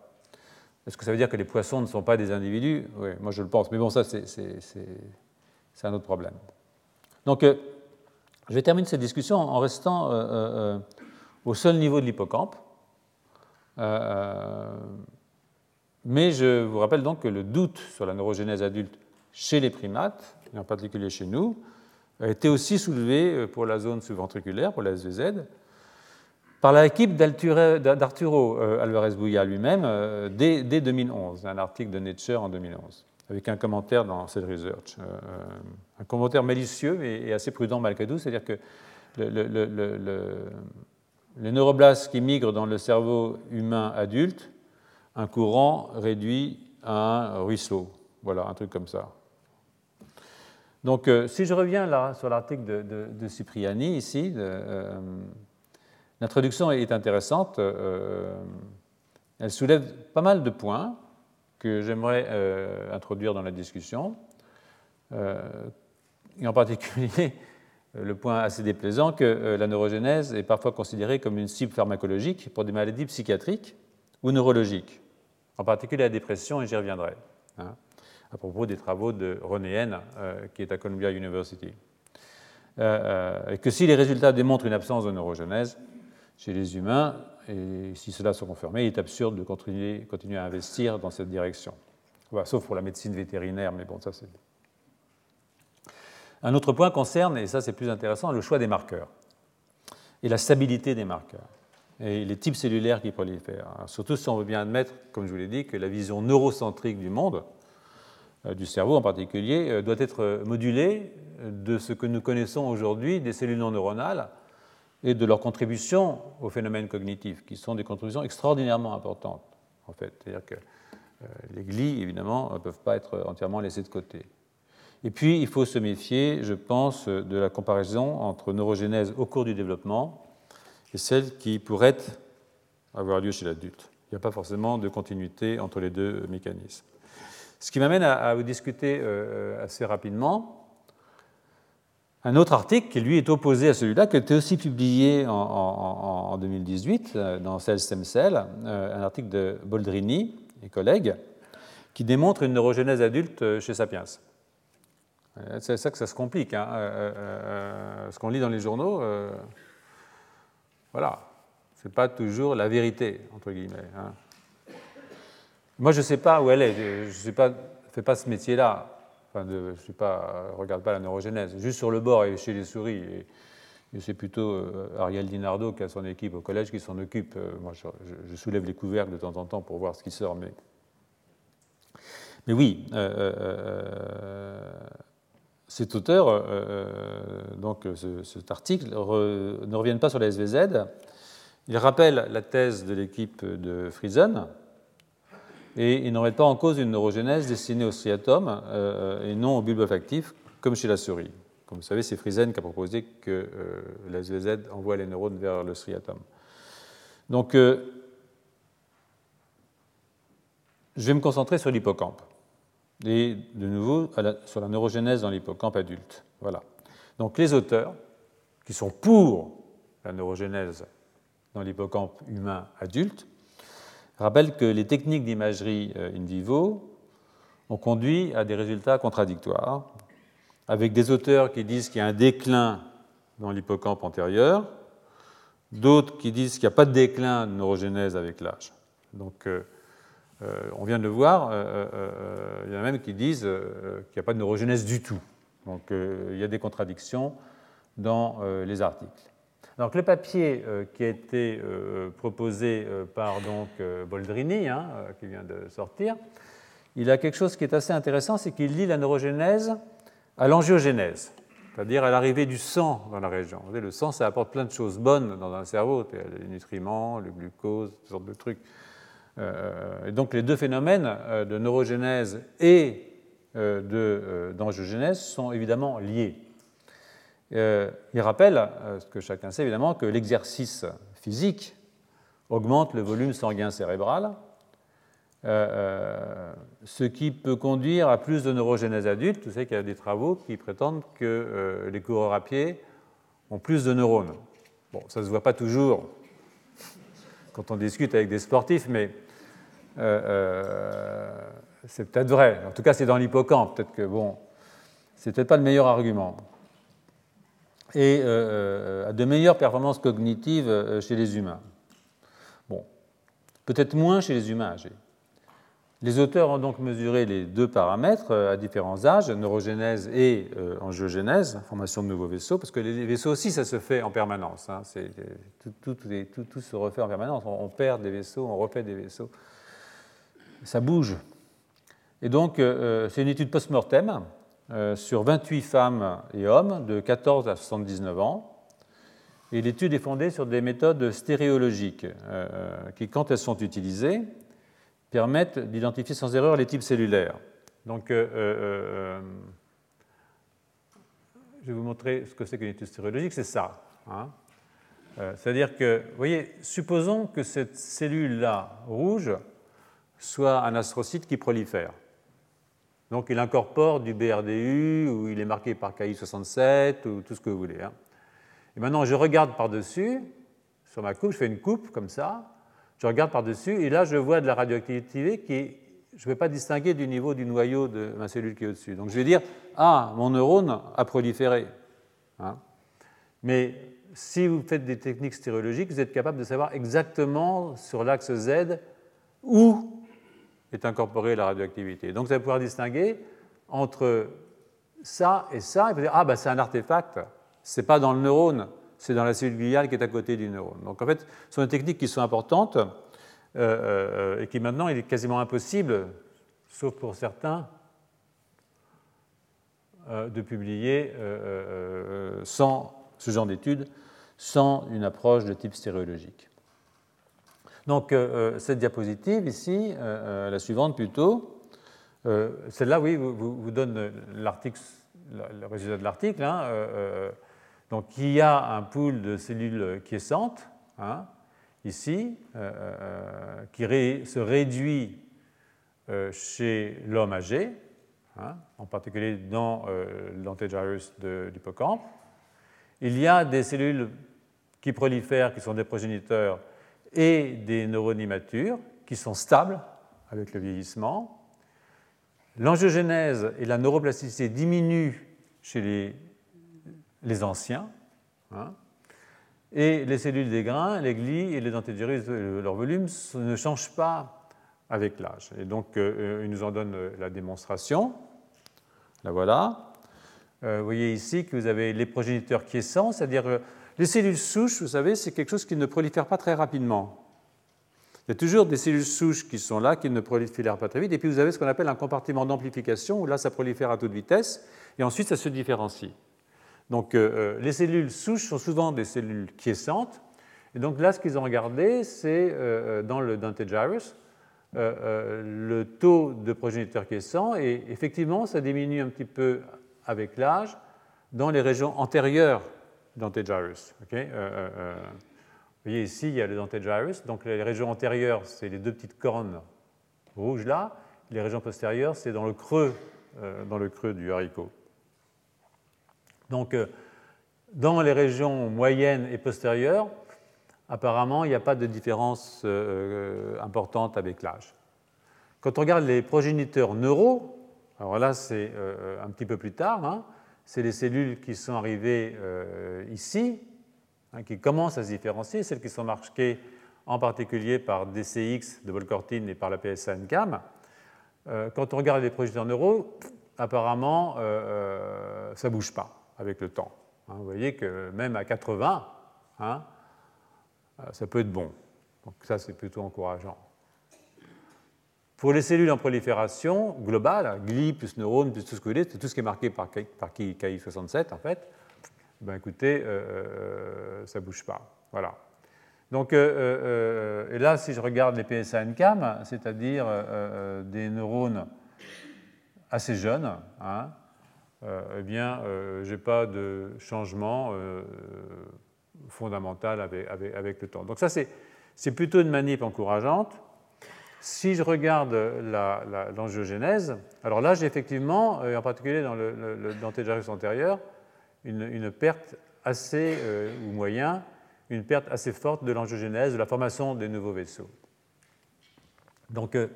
et puis le volume des vaisseaux, d'une façon générale, n'est pas modifié non plus avec le temps. Donc, ce sont des, des, visions un tout petit peu différentes de celle du groupe d'Alvarez-Bouillet en particulier, qui semble suggérer que euh, finalement, avec le temps, euh, ben, ça continue à faire de la neurogénèse, peut-être pas aussi bien, il y a peut-être un peu moins, bien moins d'angiogénèse, mais euh, d'une certaine façon, Sapiens continue à faire du nouveau neurone. Donc, comment est-ce qu'on peut essayer de, réconcilier toutes ces choses? C'est un petit peu compliqué, vous voyez bien. C'est-à-dire que moi, je ne peux pas dire, je peux pas vous dire qui a tort, qui a raison. je peux simplement je trouve que la controverse est quand même assez intéressante. Euh, euh, bon, je ne vais pas me mettre à la paillasse pour euh, prendre parti, mais les spécialistes, les autres, tout le monde est rentré dans la danse. C'était une espèce d'éruption de, papier pendant les, cinq derniers mois incroyable, de l'histoire des sciences en temps réel, quoi, d'une certaine façon. Et évidemment, ceux dont la carrière est fondée sur la neurogénèse chez l'adulte ont vu rouge. Euh, euh, et donc ils ont fait une revue qui est euh, signée en premier par Kemperman et qui rassemble tous les poids lourds, Rusty Gage, Elizabeth Gould, René Jonas Friesen, tous les gens dont je vous ai donné le nom et qui sont des, les inventeurs d'une façon de la neurogenèse adulte chez, chez, Sapiens.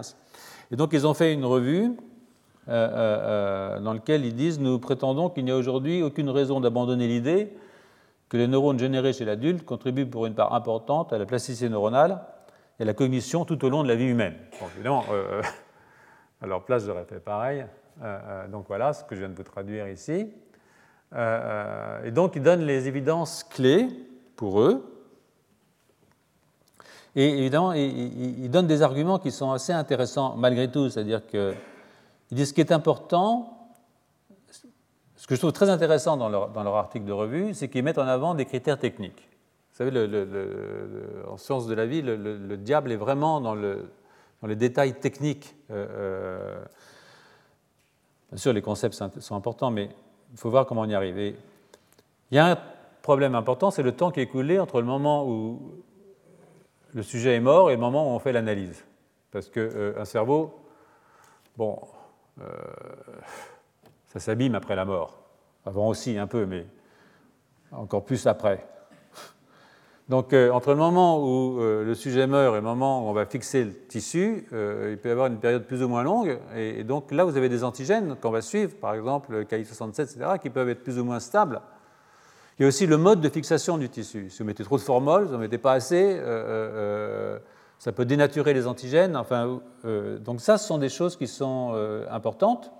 En particulier, les marqueurs comme DCX, comme la PSA-NCAM, sont assez sensibles à ces deux paramètres. Il y a un autre aliment qui est vraiment important, c'est le statut euh, sanitaire du cerveau. Il se trouve que le, papier non, non, il n'y a pas de neurogénèse adulte, euh, il y avait beaucoup de cerveaux de patients épileptiques. Alors, est-ce que le fait d'avoir le cerveau de quelqu'un qui était malade, qui a su des médicaments, qui a été traité, etc., est-ce que ça peut modifier euh, l'expression de marqueurs de prolifération? Et puis, euh, euh, les papiers, oui, euh, sont pour eux plus fiables techniquement, et en particulier parce qu'ils utilisent des techniques stéréologiques qui n'ont pas été utilisées par les autres. Mais les autres, on ne peut pas leur en vouloir, ils n'envoient pas le marquage. Donc pourquoi ils auraient faire de la stéréologie? Honnêtement, il n'y a pas de raison. Donc, ça, c'est un petit peu vicieux comme argument, parce que s'il n'y a pas de marquage, ce n'est pas la peine de savoir où il est. Donc pour les tenants du oui, oui, il y a de la neurogénèse chez les humains adultes, il semble probable, alors non, on est toujours prudent quand on s'attaque, mais c'est toujours très vache quand même, euh, il semble probable que le travail de Sorels n'ait pas, pour le moins, je traduis, hein, été optimisé pour la détection de la neurogénèse. C'est un understatement. Hein, euh, euh, et, et, la deuxième ligne de défense, je dirais plutôt d'attaque, concerne les aspects quantitatifs, avec ce retour évidemment sur la stéréologie et une insistance assez forte sur les variations interindividuelles. C'est-à-dire qu'effectivement, euh, il faudrait tuer beaucoup d'humains, ou en avoir beaucoup déjà morts, euh, euh, pour avoir une vision statistique hein, de la chose. Ça, c'est évident. donc, mais ce qu'il propose, je crois, est assez, en revanche, intéressant.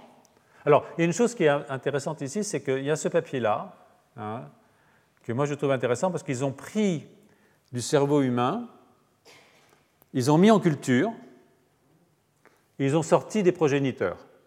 Alors ça, c'est quand même assez fort malgré tout, parce que euh, s'ils ont sorti des progéniteurs d'un cerveau adulte, c'est probablement qu'il y en avait. Donc, euh, euh, et ça, ça veut dire que peut-être qu'il y en a, mais qui sont absolument silencieux ou très silencieux, et qu'il faut des conditions particulières pour qu'ils se mettent à proliférer. Par exemple, je les mets en culture, puis je mets plein de facteurs de croissance, euh, euh, tout ce qu'il faut, ils sont heureux, et à ce moment-là, bang, ça part. D'accord? Et euh, à partir de ces considérations, il, propose quelque chose qui est, assez amusant, c'est what we see. Alors, ce qu'on voit chez la souris, c'est beaucoup de cellules précurseurs, hein, qui sont marquées par SOX2, donc un marqueur de cellules souches, par la GFAP parce qu'en fait, euh, euh, ce sont des astrocytes, des cellules souches dans euh, le système nerveux. Et puis, on voit pas mal de cellules en cours de prolifération avec de l'anestine, hein, qui sont en fait ces, compartiments d'amplification ici. Puis ensuite, des neurones qui commencent à se différencier avant de devenir des neurones complètement adultes. Et ils disent que chez Sapiens, c'est très différent, c'est qu'il y a très peu de cellules souches, Hein, qu'il y a euh, un petit nombre de cellules en prolifération, ou même de cellules qui sont peu différenciées et qui sont ici des cellules bleues, mais qu'il y a une grande quantité de ce qu'ils appellent des cellules postmitotiques latentes. C'est-à-dire qu'il y aura un grand réservoir de cellules qui ne prolifèrent pas, qui sont déjà postmitotiques, mais qui ne se différencient pas en neurones encore. D'accord? Et puis euh, que euh, dans les phases de plasticité, ces neurones latents pourraient devenir de nouveaux neurones. Donc euh, c'est une vision assez intéressante. donc l'idée qu'il y ait une phase de latence qui soit beaucoup plus forte chez Sapiens, avec un réservoir de cellules souches, même pas de cellules souches en l'occurrence, hein, c'est des, neurones qui sont postmitotiques. Hein. Donc bon, peut-être qu'ils essayent d'arranger tout le monde mais c'est une tentative d'expliquer les différences entre les oui et les non. Et j'aime bien euh, euh, cette idée parce que, d'abord, il dit qu'il faut se méfier de ce qu'on voit. Et ça, euh, j'attire l'attention à ceux d'entre vous qui font de l'imagerie cellulaire. Il n'y a rien de plus dangereux qu'une image. C'est-à-dire qu'une image, il ne faut pas transformer une illustration en preuve. Une image est très importante si elle est quantitative, si derrière il y a les instruments de la bioinformatique pour aller euh, traiter les images, pour essayer de voir ce qu'elles peuvent dire. Mais une image qui sert d'illustration et qui ensuite passe du statut d'illustration au statut de preuve, c'est la cause de publication d'un très très très grand nombre d'artefacts. Et en plus, elles sont souvent publiées parce que comme elles sont belles, entre guillemets, moi je les trouve jamais très très belles, mais bon, euh, elles sont esthétiques, euh, c'est autre chose. Mais souvent, ça fait les couvertures des journaux. Vous voyez ce que je veux dire Donc, euh, euh, l'imagerie, c'est un outil qui doit être traité de façon scientifique, c'est-à-dire de façon quantitative. Hein. Donc, ça, c'est quelque chose de très important. Et euh, donc, d'une façon que ce qu'on voit n'est pas toujours ce qui est. Hein. il faut voir en dessous et au-delà de ce qu'on voit. Donc, c'est cette publication, en fait, cette proposition, euh, déplace la discussion, et ça, je pense que c'est intéressant, du côté du terrain de, la plasticité fonctionnelle. Hein. Euh, euh, chez la souris, en tout cas, il est clair que la neurogénèse a pour fonction d'insérer de nouvelles informations dans un contexte qui est préexistant, mais aussi de promouvoir un oubli sélectif. Parce qu'autant le cortex est un endroit où on stocke les informations, vous savez, quand on devient très âgé, on ne perd pas la mémoire à long terme, pas tout de suite en tout cas. On commence à perdre l'acquisition de nouvelles informations. C'est-à-dire qu'on ne sait plus où on a laissé ses clés, mais on sait encore où habite sa grand-mère. Enfin, la grand-mère, en général, à elle est déjà morte depuis longtemps, mais disons, ses enfants, voilà. Donc, euh, euh, euh, et donc, c'est plutôt au niveau de l'hippocampe que ça commence, parce que c'est là que les premières, les nouvelles informations arrivent dans, la, dans, la, dans le truc. Et donc, ces nouveaux neurones, hein, ils participent, euh, euh, ils participent à, ce renouvellement. Alors, vous voyez, ces nouveaux neurones, ils arrivent ici. Vous voyez, ils sont ici, ils sont, ils sont, ils sont, en bleu. Hein, sont des petits, petits, non, en vert, pardon, sont des petits neurones verts là. ils vont donc, euh, ils prolifèrent, zéro, zéro semaine, une semaine, trois semaines, et puis, et puis là, ils vont aller pousser des, des synapses à la fois au niveau de ce qu'on appelle l'RCA1 ici, et puis évidemment dans la zone granulaire. Et ce que vous pouvez voir ici, c'est ce qui se passe à ce niveau-là et ce qui se passe niveau au niveau synapse. Donc voilà, le nouveau-né qui arrive, il va aller contacter un dendrite, une dendrite qui est déjà innervée par un vieux. Il va essayer de pousser le vieux, hein, vous voyez le vert qui pousse le jaune. Des fois, il va gagner, donc je vais perdre l'information qui était portée par le jaune. Mais des fois, le jaune va gagner, c'est-à-dire que non, pousse-toi de là. Euh, euh, euh, et puis des fois, ils vont, ils vont partager. Hein, on va voir les deux informations qui vont être concomitantes. Et c'est pareil au niveau de la zone granulaire. Vous voyez que vous pouvez avoir les différents schémas. Et donc, à la fois, vous entrez de nouvelles informations, vous pouvez éliminer de l'information, et en même temps, vous pouvez combiner de l'information. Donc ça, c'est quelque chose qui est il y a des tests cognitifs hein, pour suivre ça, je ne vais pas euh, rentrer dans les détails, mais euh, euh, c'est quand même important. Et c'est important parce que ces nouveaux neurones, du coup, participent à, la plasticité physiologique, en particulier à ce qu'on appelle les potentiations à long terme au niveau du gyrus denté, alors que les autres neurones, eux, ils sont plutôt inhibés par les neurones GABAergiques qui sont inhibiteurs à ce moment-là, qui deviennent inhibiteurs à ce moment-là. Le neurone GABAergique passe du statut excitateur au statut inhibiteur pendant cette période. Euh, il faut aussi ajouter, et ça je crois que c'est fondamental, que l'hippocampe appartient à ce qu'on appelle le système limbique, en particulier l'hippocampe ventral. Euh, euh, et qui donc il y a une part de comportement émotionnel qui doit être prise en compte. Hein. Donc, c'est une question qui est vraiment, cette question de la qui est donc une question super importante, et, je vais y revenir, mais voilà quoi.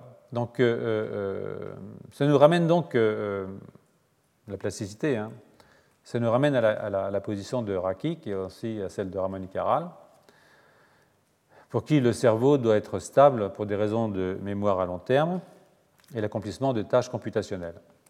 En fait, on doit pouvoir argumenter dans l'autre sens, bien entendu, hein, et dire qu'une forte stabilité est nécessaire, certainement, mais aussi un certain niveau de plasticité euh, et que le succès de notre espèce, euh, son adaptabilité, est lié à cette plasticité euh, qui implique la neurogénèse locale, mais aussi la plasticité morphologique, donc physiologique, des axones et des dendrites, des synapses, tout aussi bien.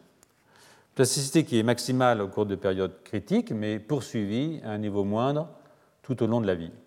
Somme toute, derrière cette controverse sur lesquels on ne peut pas véritablement trancher hein, aujourd'hui, enfin moi je ne peux pas, je ne me sens pas capable, c'est bien euh, euh, la question de la robustesse et de la plasticité euh, qui, mène la danse. Hein.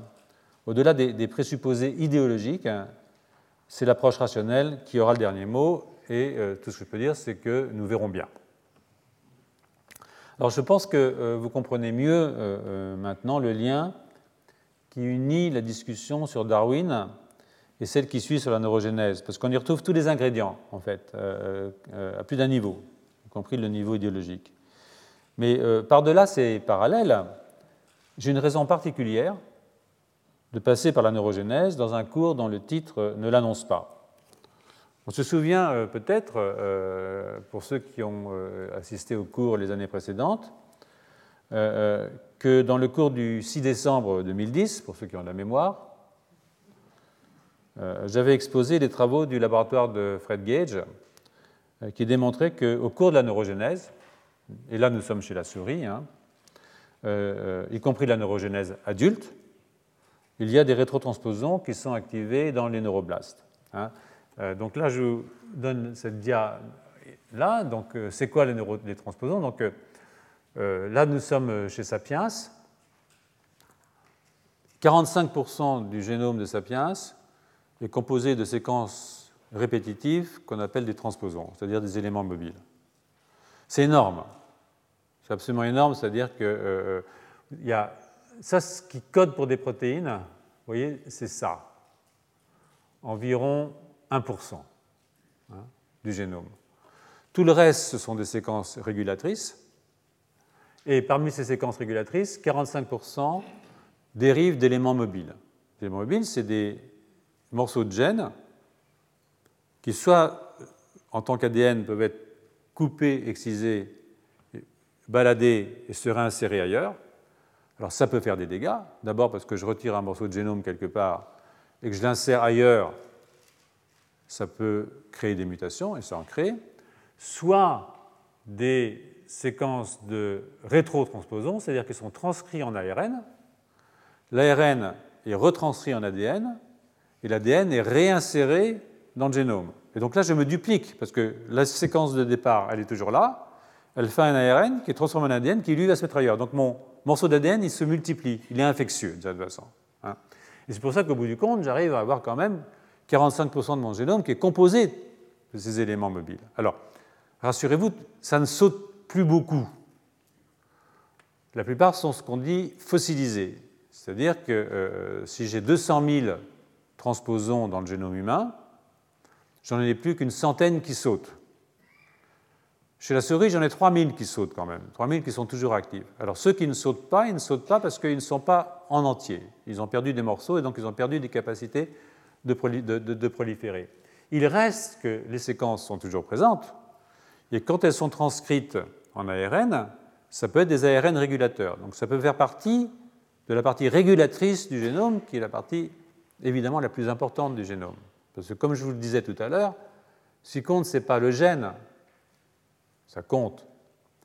Ce n'est pas le gène qui code pour la protéine, ça compte bien entendu, mais c'est quand, à quel niveau et pendant quelle durée ce gène est exprimé.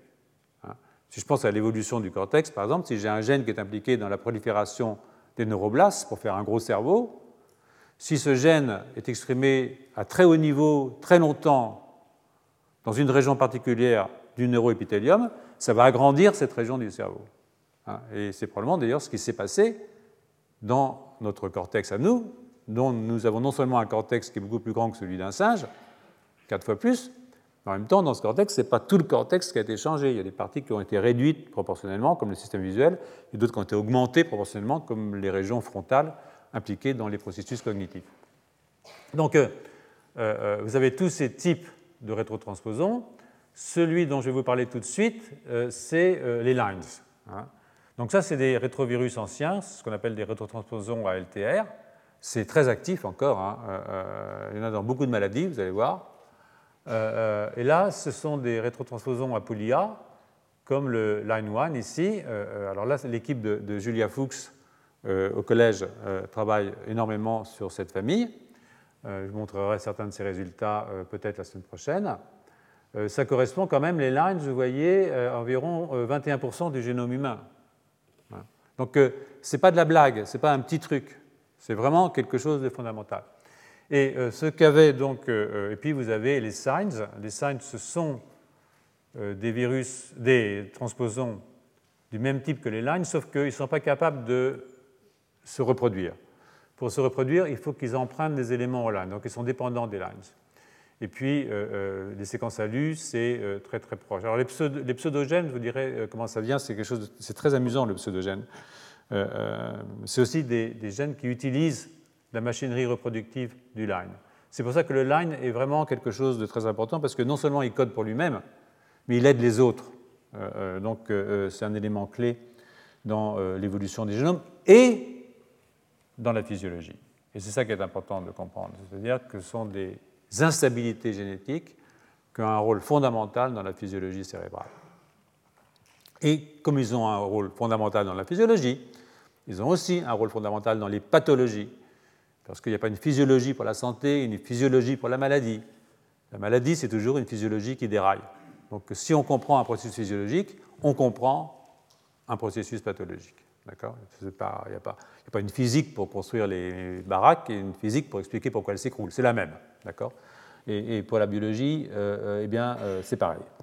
Donc, c'est ici, donc, je vous disais, ce sont, les lines. Et, sais plus où j'en suis. Oui, j'en suis là, parce que, bon, vous savez, je finis par. C'est comme toujours, hein, vous avez l'habitude, il y a un moment où je me perds. Donc, est-ce que vous pouvez être encore un peu patient? Parce que ce n'est pas impossible que je puisse pas faire court le 20 décembre parce qu'on m'oblige à passer une épreuve d'expérimentation animale. Alors, à mon âge, c'est un peu vexant. après 50 ans de travail dans un laboratoire, d'avoir démontré que je sais travailler sur une souris, donc plus que je ne travaille plus sur les souris, euh, sauf celles de, l'ordinateur. Donc, euh, mais il reste qu'il euh, il faut que j'aille passer un examen pour montrer que je sais ce que c'est qu'une souris. Et donc, l'examen est, programmé le 20 décembre. Donc, c'est possible que je ne puisse pas être là le 20 décembre. Et donc, que je prolonge. C'est pour ça que je fais des cours un tout petit peu plus longs ou bien, si j'arrive pas, peut-être qu'on remettra un cours en janvier. Mais, ne vous attendez pas à me voir ici le 20 décembre, donc vous pouvez programmer une après-midi libre. Ne dites pas forcément à votre conjoint, dites je vais voir Prochian, et puis aller au cinéma, par exemple. Donc, euh, euh, voilà. Donc, euh, j'en étais où de mes Oui. Donc, ça, c'est L1. Et donc, vous voyez qu'ils font un messager. Dans ce messager, j'ai plusieurs types de protéines. J'ai ORF1 et ORF2 essentiellement. Donc orphin, c'est une protéine qui se lie tout au long du messager et qui le stabilise de cette façon. Donc il y a une centaine de protéines orphin par messager line 1. Et ORF2, il est là, c'est un gros 1, euh, ORF2. Euh, euh, et ORF2, il y a deux activités dedans. Une activité reverse transcriptase, qui permet de faire de l'ADN à partir de l'ARN, puisque c'est de l'ADN qui va être inséré dans le génome, et qui permet de cliver le génome. Donc, vous voyez, quand il est, là, j'ai mon messager, j'ai ORF1, j'ai ORF2, et maintenant je repasse dans le noyau, et ORF2 clive au niveau d'une séquence ATTTT. Et sur le bras inverse, AAT, hein, ça c'est normal. Donc euh, euh, il clive, et le petit bout de poly A, qui est la fin de mon messager, se met sur le ligodité du génome, et la reverse transcription commence, c'est-à-dire que je vais faire maintenant de l'ADN grâce à l'activité reverse transcriptase de 2 Et donc j'ai un morceau d'ADN qui se synthétise et qui va ensuite se recopier dans l'autre sens, et je vais insérer un nouveau double brin d'ADN dans mon génome. Et c'est comme ça que mon lines qui était là, il est toujours là, et maintenant il en a mis un autre ici. Hein. Et tout dépend de là où il s'insère. C'est très important l'endroit où il s'insère. Et c'est quelque chose de très compliqué de savoir où ça s'insère. Demandez à Julia. Euh, ça fait un an qu'elle essaye de comprendre où ça s'insère, et on va y arriver. Euh, euh, elle va y arriver. Donc, ce que vous voyez ici, c'est ce mécanisme. Mais en même temps, comme dit l'autre, ça peut aider les signs, mais ça peut aussi prendre un messager cellulaire et lui faire le même coup, c'est-à-dire le transformer en ADN et l'insérer. C'est ce qu'on appelle un pseudogène. Parce que ce messager cellulaire, il vient d'un gène, mais ma reverse transcription, elle est rarement complète. C'est-à-dire que je ne vais pas aller jusqu'au 5' UTR. Et c'est vrai aussi pour les lines. C'est-à-dire que je vais insérer un gène incomplet qui ne pourra pas être retranscrit, parce qu'il lui manquera des séquences régulatrices en 5', puisque je reverse transcrit de 3' en 5'. Et donc quand je fais ça, j'insère un morceau de gène qu'on appelle un pseudogène. Et il y a plein de pseudogènes. Et ça, ça agrandit encore le génome.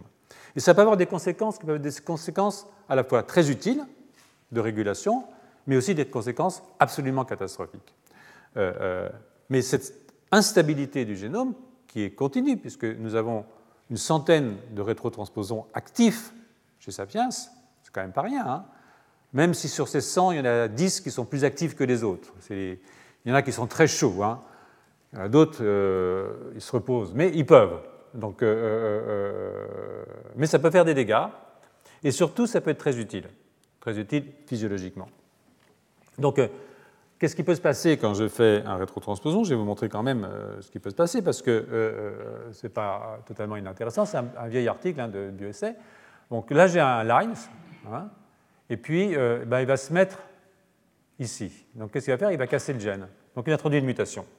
Il y a des maladies qui sont liées à l'insertion de transposons, en particulier des hémophilies ou des euh, euh, euh, myopathies, qui sont liées à des incorporations de transposons dans le génome.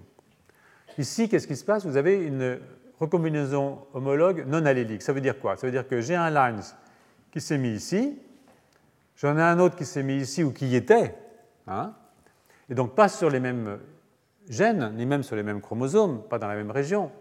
Mais au moment où je vais faire ma recombinaison au moment de la reproduction, hein, de séparer mes chromatides, remettre mes chromatides ensemble, eh bien, ces deux lignes peuvent se reconnaître, et ça, ça peut créer des recombinaisons homologues, du coup. C'est-à-dire que, vous voyez, je commence comme ça, je continue comme ça, et je fais comme ça. Et du coup, j'ai maintenant des mutations de type recombinaison homologue, avec des morceaux de génome qui sautent et des morceaux de génome qui sont, qui sont dupliqués.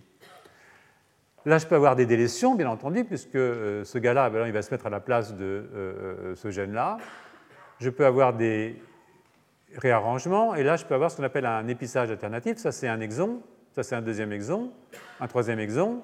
L'épissage, ça consiste à retirer les introns et à réunir les exons de cette façon. Mais si, tout d'un coup, j'ai un, un line qui a eu l'idée de se mettre dans l'exon du milieu, eh bien, je vais sauter cet exon et maintenant, je vais faire une protéine qui sera plus courte à qui va manquer l'exemple du milieu. Et ça, c'est des choses qui arrivent. C'est quelque chose qui est très intéressant, auquel euh, euh, euh, l'équipe de Julia s'intéresse beaucoup, c'est la régulation épigénétique. Par exemple, j'ai ici un lines qui va se mettre là, et c'est un lines qui va récupérer des méthylations de son ADN. Il va y avoir des CPG qui vont être méthylés. Et donc, je vais recruter un certain nombre de DNA méthyltransférases qui vont arriver là-dedans et qui vont me méthyler plus loin que le lines. Hein. Et ça, ça peut bloquer l'expression du gène. Donc vous voyez, vais pas vous donner tous les, tous, les, cas de figure, mais cette activité saltatoire de ces éléments mobiles dans le génome, et ça c'est vraiment une source incroyable d'instabilité, ces éléments saltatoires sont extrêmement importants pour la physiologie, parce qu'il y a peut-être une fonction physiologique derrière, c'est ce qu'on essaye de comprendre, bien entendu, mais aussi une fonction pathologique. Hein. Et donc là, il y a un équilibre euh, important. Si je fais trop de lines, c'est pas bon. Mais si j'en fais pas assez, c'est pas bon non plus. Hein. C'est pas bon ou mauvais, c'est la dose qui compte. Et ça, en physiologie, c'est toujours comme ça, presque. Donc, euh, euh, donc les, je vais continuer un tout petit peu. Et je vous rappelle, justement, pour revenir à la neurogénèse, que, Gage, euh, ça c'est le papier que je vous ai raconté en décembre 2010, le 6, hein, voilà, ici ce sont deux jumeaux. Hein. et ces deux jumeaux, alors on a mis des sapiens, parce qu'à l'époque il n'y a pas de question, hein, il y avait de la neurogénèse chez sapiens. Donc euh, Sandra Martin, quand elle a fait son petite revue sur le travail de, Rossi, de Gage, euh, a fait ça. Et donc ce que vous voyez ici, c'est que ben, j'ai la neurogénèse dans l'hippocampe. Et ce qu'a montré euh, euh, Gage, ou l'équipe de Gage, c'est qu'au cours de la prolifération qui fait la neurogénèse chez l'adulte, j'ai de la mobilité des lines, c'est-à-dire que j'ai des lines qui sautent, hein, et qui vont s'insérer dans le génome des cellules en prolifération. Parce que pour Gage, et je pense qu'il a tort, pour Gage, il ne peut y avoir d'incorporation que dans des cellules en prolifération. Il pense ça il pense ça parce que, comme ça c'est très gros, hein, il pense que pour que ça rentre dans le noyau, il faut que le noyau se casse, et le noyau ne se casse qu'au cours de la division cellulaire. Nous avons quelques preuves, surtout Julia, que euh, peut-être tel n'est pas le cas. Julia, Rajou, enfin toute l'équipe qui travaille là-dessus. Donc, euh, euh, comme vous avez de l'insertion dans les génomes, de vos lines au cours de la prolifération, et que ces choses-là vont aller faire des nouveaux neurones, ça veut dire quoi? Ça veut dire que vous avez des neurones qui sont différents. Vous introduisez ce qu'on appelle du mosaïcisme neuronal. Et on ne sait pas très bien à quoi sert ce mosaïcisme, mais il introduit quand même une différence entre les types cellulaires. Alors, vous avez seulement 10% des nouveaux neurones qui survivent. Donc, on ne peut pas entièrement exclure qu'il s'agisse là d'une forme de darwinisme cellulaire, du darwinisme somatique, hein, qui ne se passe pas dans les cellules germinales, mais qui se passe dans les cellules souches au cours du développement, par exemple, des cellules souches des neurones, chez l'adulte, les souches neurales, mais que, en fait, même si vous êtes des jumeaux parfaits, à cause de ce mosaïcisme qui s'installe au cours du développement, mais aussi chez l'adulte dans ce cas-là, avec le temps, vous cessez d'être des jumeaux parfaits, hein, parce que vous introduisez du mosaïcisme dans votre système nerveux. Et là, ça va m'amener pendant les euh, dix minutes qui restent, on fera presque deux heures, à, des questions qui ont voir évidemment euh, avec, euh, avec, avec les pathologies, parce que petit à petit, bien entendu, nous entrons dans le vif du sujet. le préliminaire était un peu long, mais bon, ça vaut le coup quand même de remettre les choses dans le contexte historique de pourquoi on s'intéresse à ces questions, parce que c'est vraiment une question d'individuation et d'évolution et aussi de santé et, de maladie, bien entendu. Donc, ce que je vais vous montrer ici, c'est encore un papier de Gage, parce que c'est un garçon qui a de la suite dans les idées, d'accord? Et qui a à voir avec des pathologies psychiatriques des pathologies psychiatriques qui ont euh, un problème, euh, qui sont liés à des événements désagréables qui se produisent au cours de euh, la vie des jeunes gens et des jeunes femmes, des jeunes, garçons, des jeunes filles, des enfants. Voilà. C'est un papier qui vient d'être publié là dans la revue Science en 2018 et qui étudie euh, euh, et qui lit, si vous voulez, ce qu'on appelle le stress postnatal précoce avec la rétrotransposition au niveau de l'hippocampe. Donc euh, c'est une équipe intéressante. Ils ont développé une technologie de séquençage qui permet de mesurer le nombre de L1, de lines, hein, de copies de lines, dans l'ADN génomique. C'est assez compliqué. Hein, euh, mais euh, au niveau de. Euh, on peut faire de la séquençage sur une seule cellule et voir dans chaque cellule combien il y a de copies de lines. Donc, que ces copies soient complètes ou que ces copies soient tronquées, ça n'a pas d'importance. comme je vous l'ai dit, c'est 17% du génome. il y en a 3000 capables de sauter la souris, 100 chez les humains, mais il y en a qui sont tronqués et, ils sautent, mais ils ne sont pas complètement resynthétisés. Donc, euh, mais il faut voir s'il y a un nouveau. Ce n'est pas parce qu'ils sont tronqués qu'ils ne sont pas nouveaux. C'est simplement que la reverse transcriptase n'est pas allée jusqu'au bout du chemin quand elle a fait de l'ADN à partir de l'ARN. Elle s'est arrêtée à temps. Avant. Y a temps peut-être aussi d'ailleurs. Donc chez les rongeurs, les soins maternels sont variables. Enfin, chez les humains, chez les humains, il n'y a que de bonnes mères. Mais chez les souris, c'est complètement différent. Euh, vous pouvez voir qu'il y a vraiment des souris qui se fichent complètement de leurs petits et des souris qui euh, les lèchent tout le temps. Bon, faut aimer.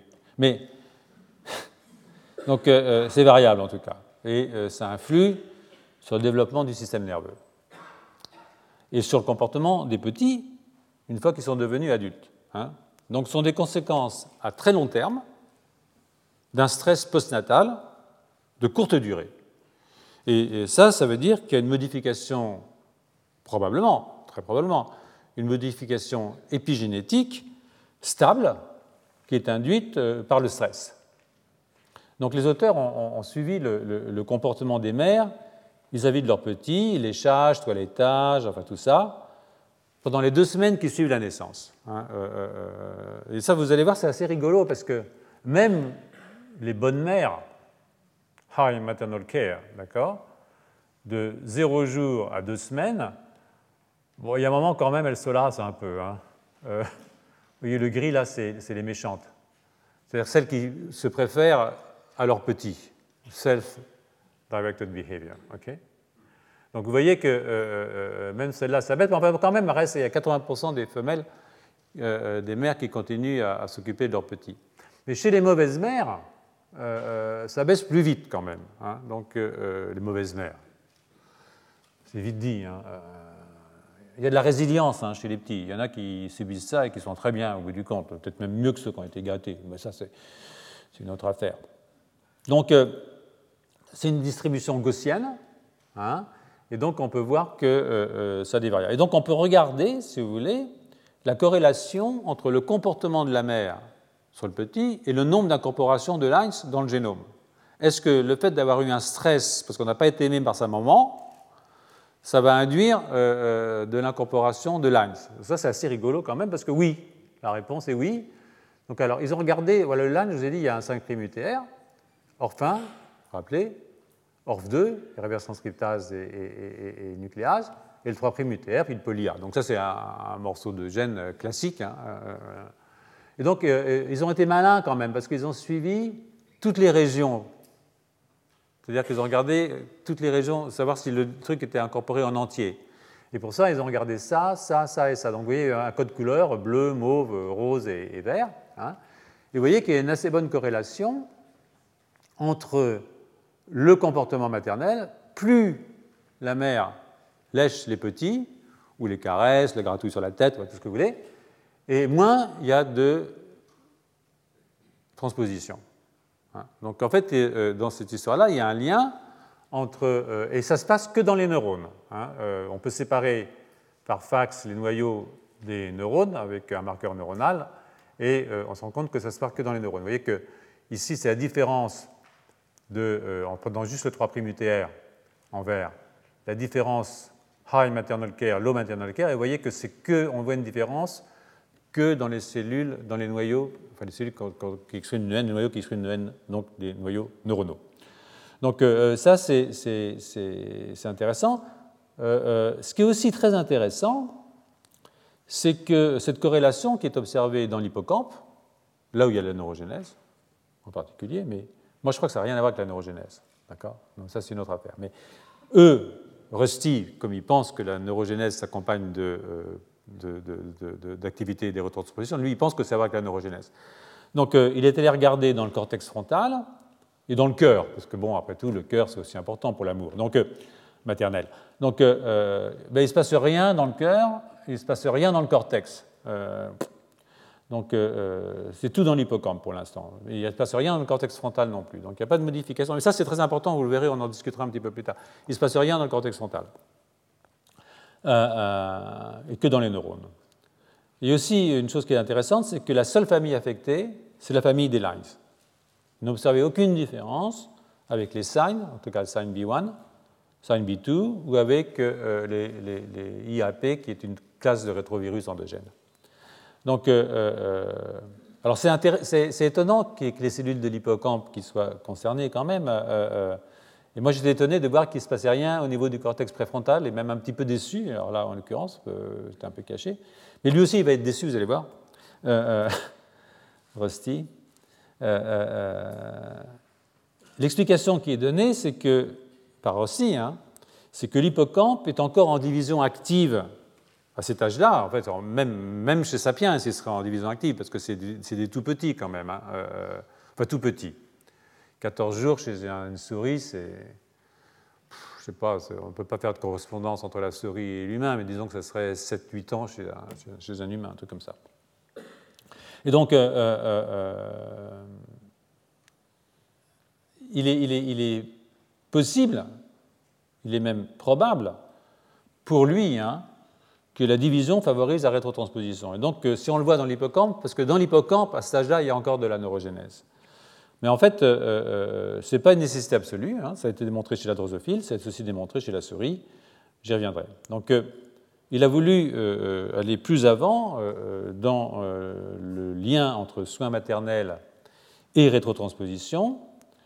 Et ils ont développé une autre approche qui est assez amusante, qui consiste maintenant à séparer les petits des mères. Ça, c'est vache.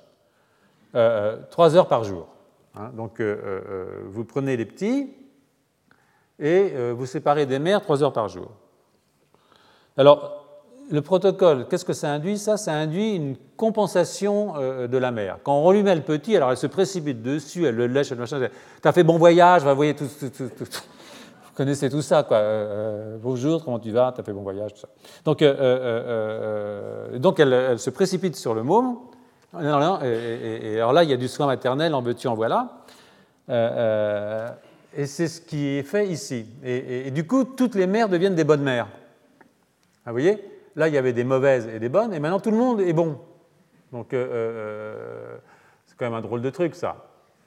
Donc, euh, il suffit de séparer les petits des mères pour que toutes les mauvaises mères deviennent des bonnes mères. Donc, ça, ce n'est pas un message que j'envoie, mais c'est quand même pas inintéressant. Donc, ce qui se passe, c'est que euh, du coup, euh, euh, on regarde aussi la rétrotransposition, et puis ils ont fait des doubles marquages entre des, un marqueur qui s'appelle proxin, et, etc. Donc, ils regardaient s'il y avait de la prolifération. Et vous allez voir un tout petit peu ce qui se passe. Donc ici, par exemple, vous avez, alors il ne faut pas que je me gourre là, hein, vous avez euh, euh, euh, l'expression des, lines. Donc vous aviez les, mauvaises, les mauvaises, mères. Hein. Vous voyez qu'à 7 jours et encore à 21 jours, les mauvaises mères voient une expression des lines. Et là, c'est les, trois, les régions étudiées, les quatre régions étudiées, qui est plus forte que dans les bonnes mères. Mais si les mauvaises mères sont séparées des petits 3 heures par jour, elles redeviennent bonnes. Vous voyez? Paf, je redeviens comme une bonne mère. Donc, le fait, effectivement, il y a un lien très fort entre le soin apporté aux petits et l'incorporation, l'activité des rétrotranspositions dans le génome des petits. Le problème pour mon ami euh, Rossi, c'est que ça n'a rien à voir avec la neurogénèse, parce qu'il a été euh, regardé, euh, il a été regardé s'il y avait, il a regardé l'incorporation de BRDU, en fait de EDU, mais ce n'est pas grave, et un double marquage avec proxin qui est un marqueur des cellules des grains dans l'hippocampe. Il a injecté euh, le marqueur de prolifération entre euh, P0 et P7. Il a faxé les neurones avec proxin et euh, que dalle, le niveau de soins maternels ne modifie pas la neurogénèse. Donc il n'y a pas de lien apparemment entre l'amour maternel et la neurogénèse mais il y a un lien entre l'amour maternel et l'activité et l'instabilité, l'instabilité du génome. Donc ça, c'est quand même assez fascinant, parce que ce qui est fascinant surtout, si vous voulez bien, c'est que euh, c'est un effet à très long terme. Parce que maintenant, vous prenez un de ces petits qui a été soumis à cette difficulté postnatale, mais qui est devenu grand, hein, euh, euh, euh, ben, il va pas bien, quoi. il est déprimé. vous le mettez, vous le mettez, vous faites subir un test de défaite sociale, vous le mettez devant un mâle dominant, par exemple, prenez un mâle, un jeune mâle que, sa maman n'a pas, pas, léché suffisamment. venu grand, vous le mettez devant un, costaud, vous savez, le mec qui joue au foot au lycée, champion de l'équipe de foot, un truc, un truc dans ce genre-là. Euh, euh, euh, défaite sociale, parce que lui, il ne s'est pas tapé dans un ballon. il saurait, mais bon, voilà, quoi, il est un peu inhibé. Donc défaite sociale, une défaite sociale, deux défaites sociales, trois défaites sociales. Il n'aime plus l'eau sucrée. Il n'a plus goût à rien, quoi. Donc dépression. Mais c'est quand même un mois, deux mois, trois mois, quatre mois après avoir été pas léché, mal léché. Donc ça veut dire que ça s'est inscrit quelque part. Et ça, c'est ça qui est super intéressant. C'est-à-dire que le phénotype dépressif a été créé chez le jeune, a été inscrit définitivement dans son génome. Et ça, ça veut dire évidemment qu'il y a ce qu'on appelle des modifications épigénétiques. Hein. Et euh, euh, ces modifications épigénétiques, euh, chez les vertébrés, chez les invertébrés, c'est un peu différent. C'est lié plutôt aux histones. Il n'y a pas de méthylation de l'ADN chez les, mouches. Mais chez euh, euh, les vertébrés, chez les mammifères, c'est très souvent lié. Bon, les histones interviennent, je reviendrai sur les histones un peu plus tard, mais c'est très souvent lié à des méthylations de l'ADN. En particulier à des méthyles qui viennent sur les cytosines dans des groupements qu'on appelle CPG. Cytosine, guanine. Dans le cerveau, ça peut être du CPA ou du CPT, mais bon, le cerveau, c'est toujours un peu différent du reste. Donc, euh, ce que ont fait ces, jeunes gens, c'est de regarder les méthylations qui auraient pu, de façon permanente maintenant, induire un phénotype déprimé chez mes souriceaux, et mes souriceaux devenus adultes, qui sont plus souriceaux du tout d'ailleurs. Donc, ils ont regardé les familles de Lines, et une famille, une sous-famille de Lines, qui est la famille TF, qui est bien exprimé dans l'hippocampe. Euh, ça, c'était démontré. En particulier, c'était démontré d'ailleurs euh, par euh, Julia. Hein, vous voyez ici, par exemple, dans l'hippocampe, là, la, famille TF. Hein, elle est bien exprimée dans l'hippocampe. La famille A aussi, ils ne l'ont pas regardé. les IAP, voilà. Donc, vous voyez que c'est quand même des expressions qui ne sont pas nulles. C'est plus que dans le cœur ou dans le rein. Euh, euh, c'est moins que dans le testicule, mais c'est une autre affaire, je vous expliquerai pourquoi plus tard, une autre fois. Et donc, euh, les promoteurs de L1TF sont très riches en îlots-CPG, et en particulier, il y a un îlot-CPG qui contient un site de fixation pour un facteur qu'on appelle YY1, qui est un facteur de transcription qui régule l'expression de line 1, des lines, des L1, de TF. Et donc, ben, ils ont caractérisé environ 13 motifs CPG, qui sont des motifs qui peuvent être méthylés aux alentours de ce site de fixation de YY1. Hein. Et donc, ils ont regardé les méthylations. Et, ça, c'est assez amusant parce que, je ne sais pas si vous voyez ici, ici, c'est le pourcentage de méthylation. D'accord? Alors, plus c'est rose, et plus il y a de méthylation. D'accord? Et là, c'est le site YY1. Donc, vous voyez que ici, c'est plus rose que là. Vous voyez, c'est plus bleu ici que là, sur ces différents sites. Donc, euh, c'est plus. Donc là, je ne vois plus très bien, moi, je suis complètement paumé. Non, c'est le contraire. Donc euh, euh, là, j'ai des low maternal care, et donc j'ai moins de méthylation. Là, j'ai des high methyl care, donc j'ai plus de méthylation. Et quand j'ai plus de méthylation, j'ai moins d'expression. Donc ça veut dire quoi? C'est en fait que quand j'ai supprimé l'amour maternel, c'est une forme d'amour, pour faire vite, j'augmente, je diminue mes méthylations, et donc j'augmente la probabilité d'expression de mes éléments mobiles. Mais pour toujours, hein, parce que j'ai ces méthylations. Et évidemment, j'ai ces lines qui sont. Alors je vois ici le recrutement des méthyltransférases euh, qui est plus fort, qui est plus faible quand j'ai des mères indignes, voyez. Donc je diminue la méthylation, c'est pour ça que j'ai plus d'expression des lines. Mais en même temps, comme je vous disais plus haut, je peux aussi avoir ces méthyltransférases qui peuvent aller maintenant me modifier de façon permanente l'expression de gènes qui sont autres que les lines. Et en même temps, les lines eux-mêmes peuvent aller s'incorporer dans des régions qui vont modifier la méthylation d'autres gènes. Et c'est probablement ces gènes secondaires, ces modifications secondaires, qui sont liées soit au fait que les lines recrutent, je vous ai montré ça un tout petit peu plus haut,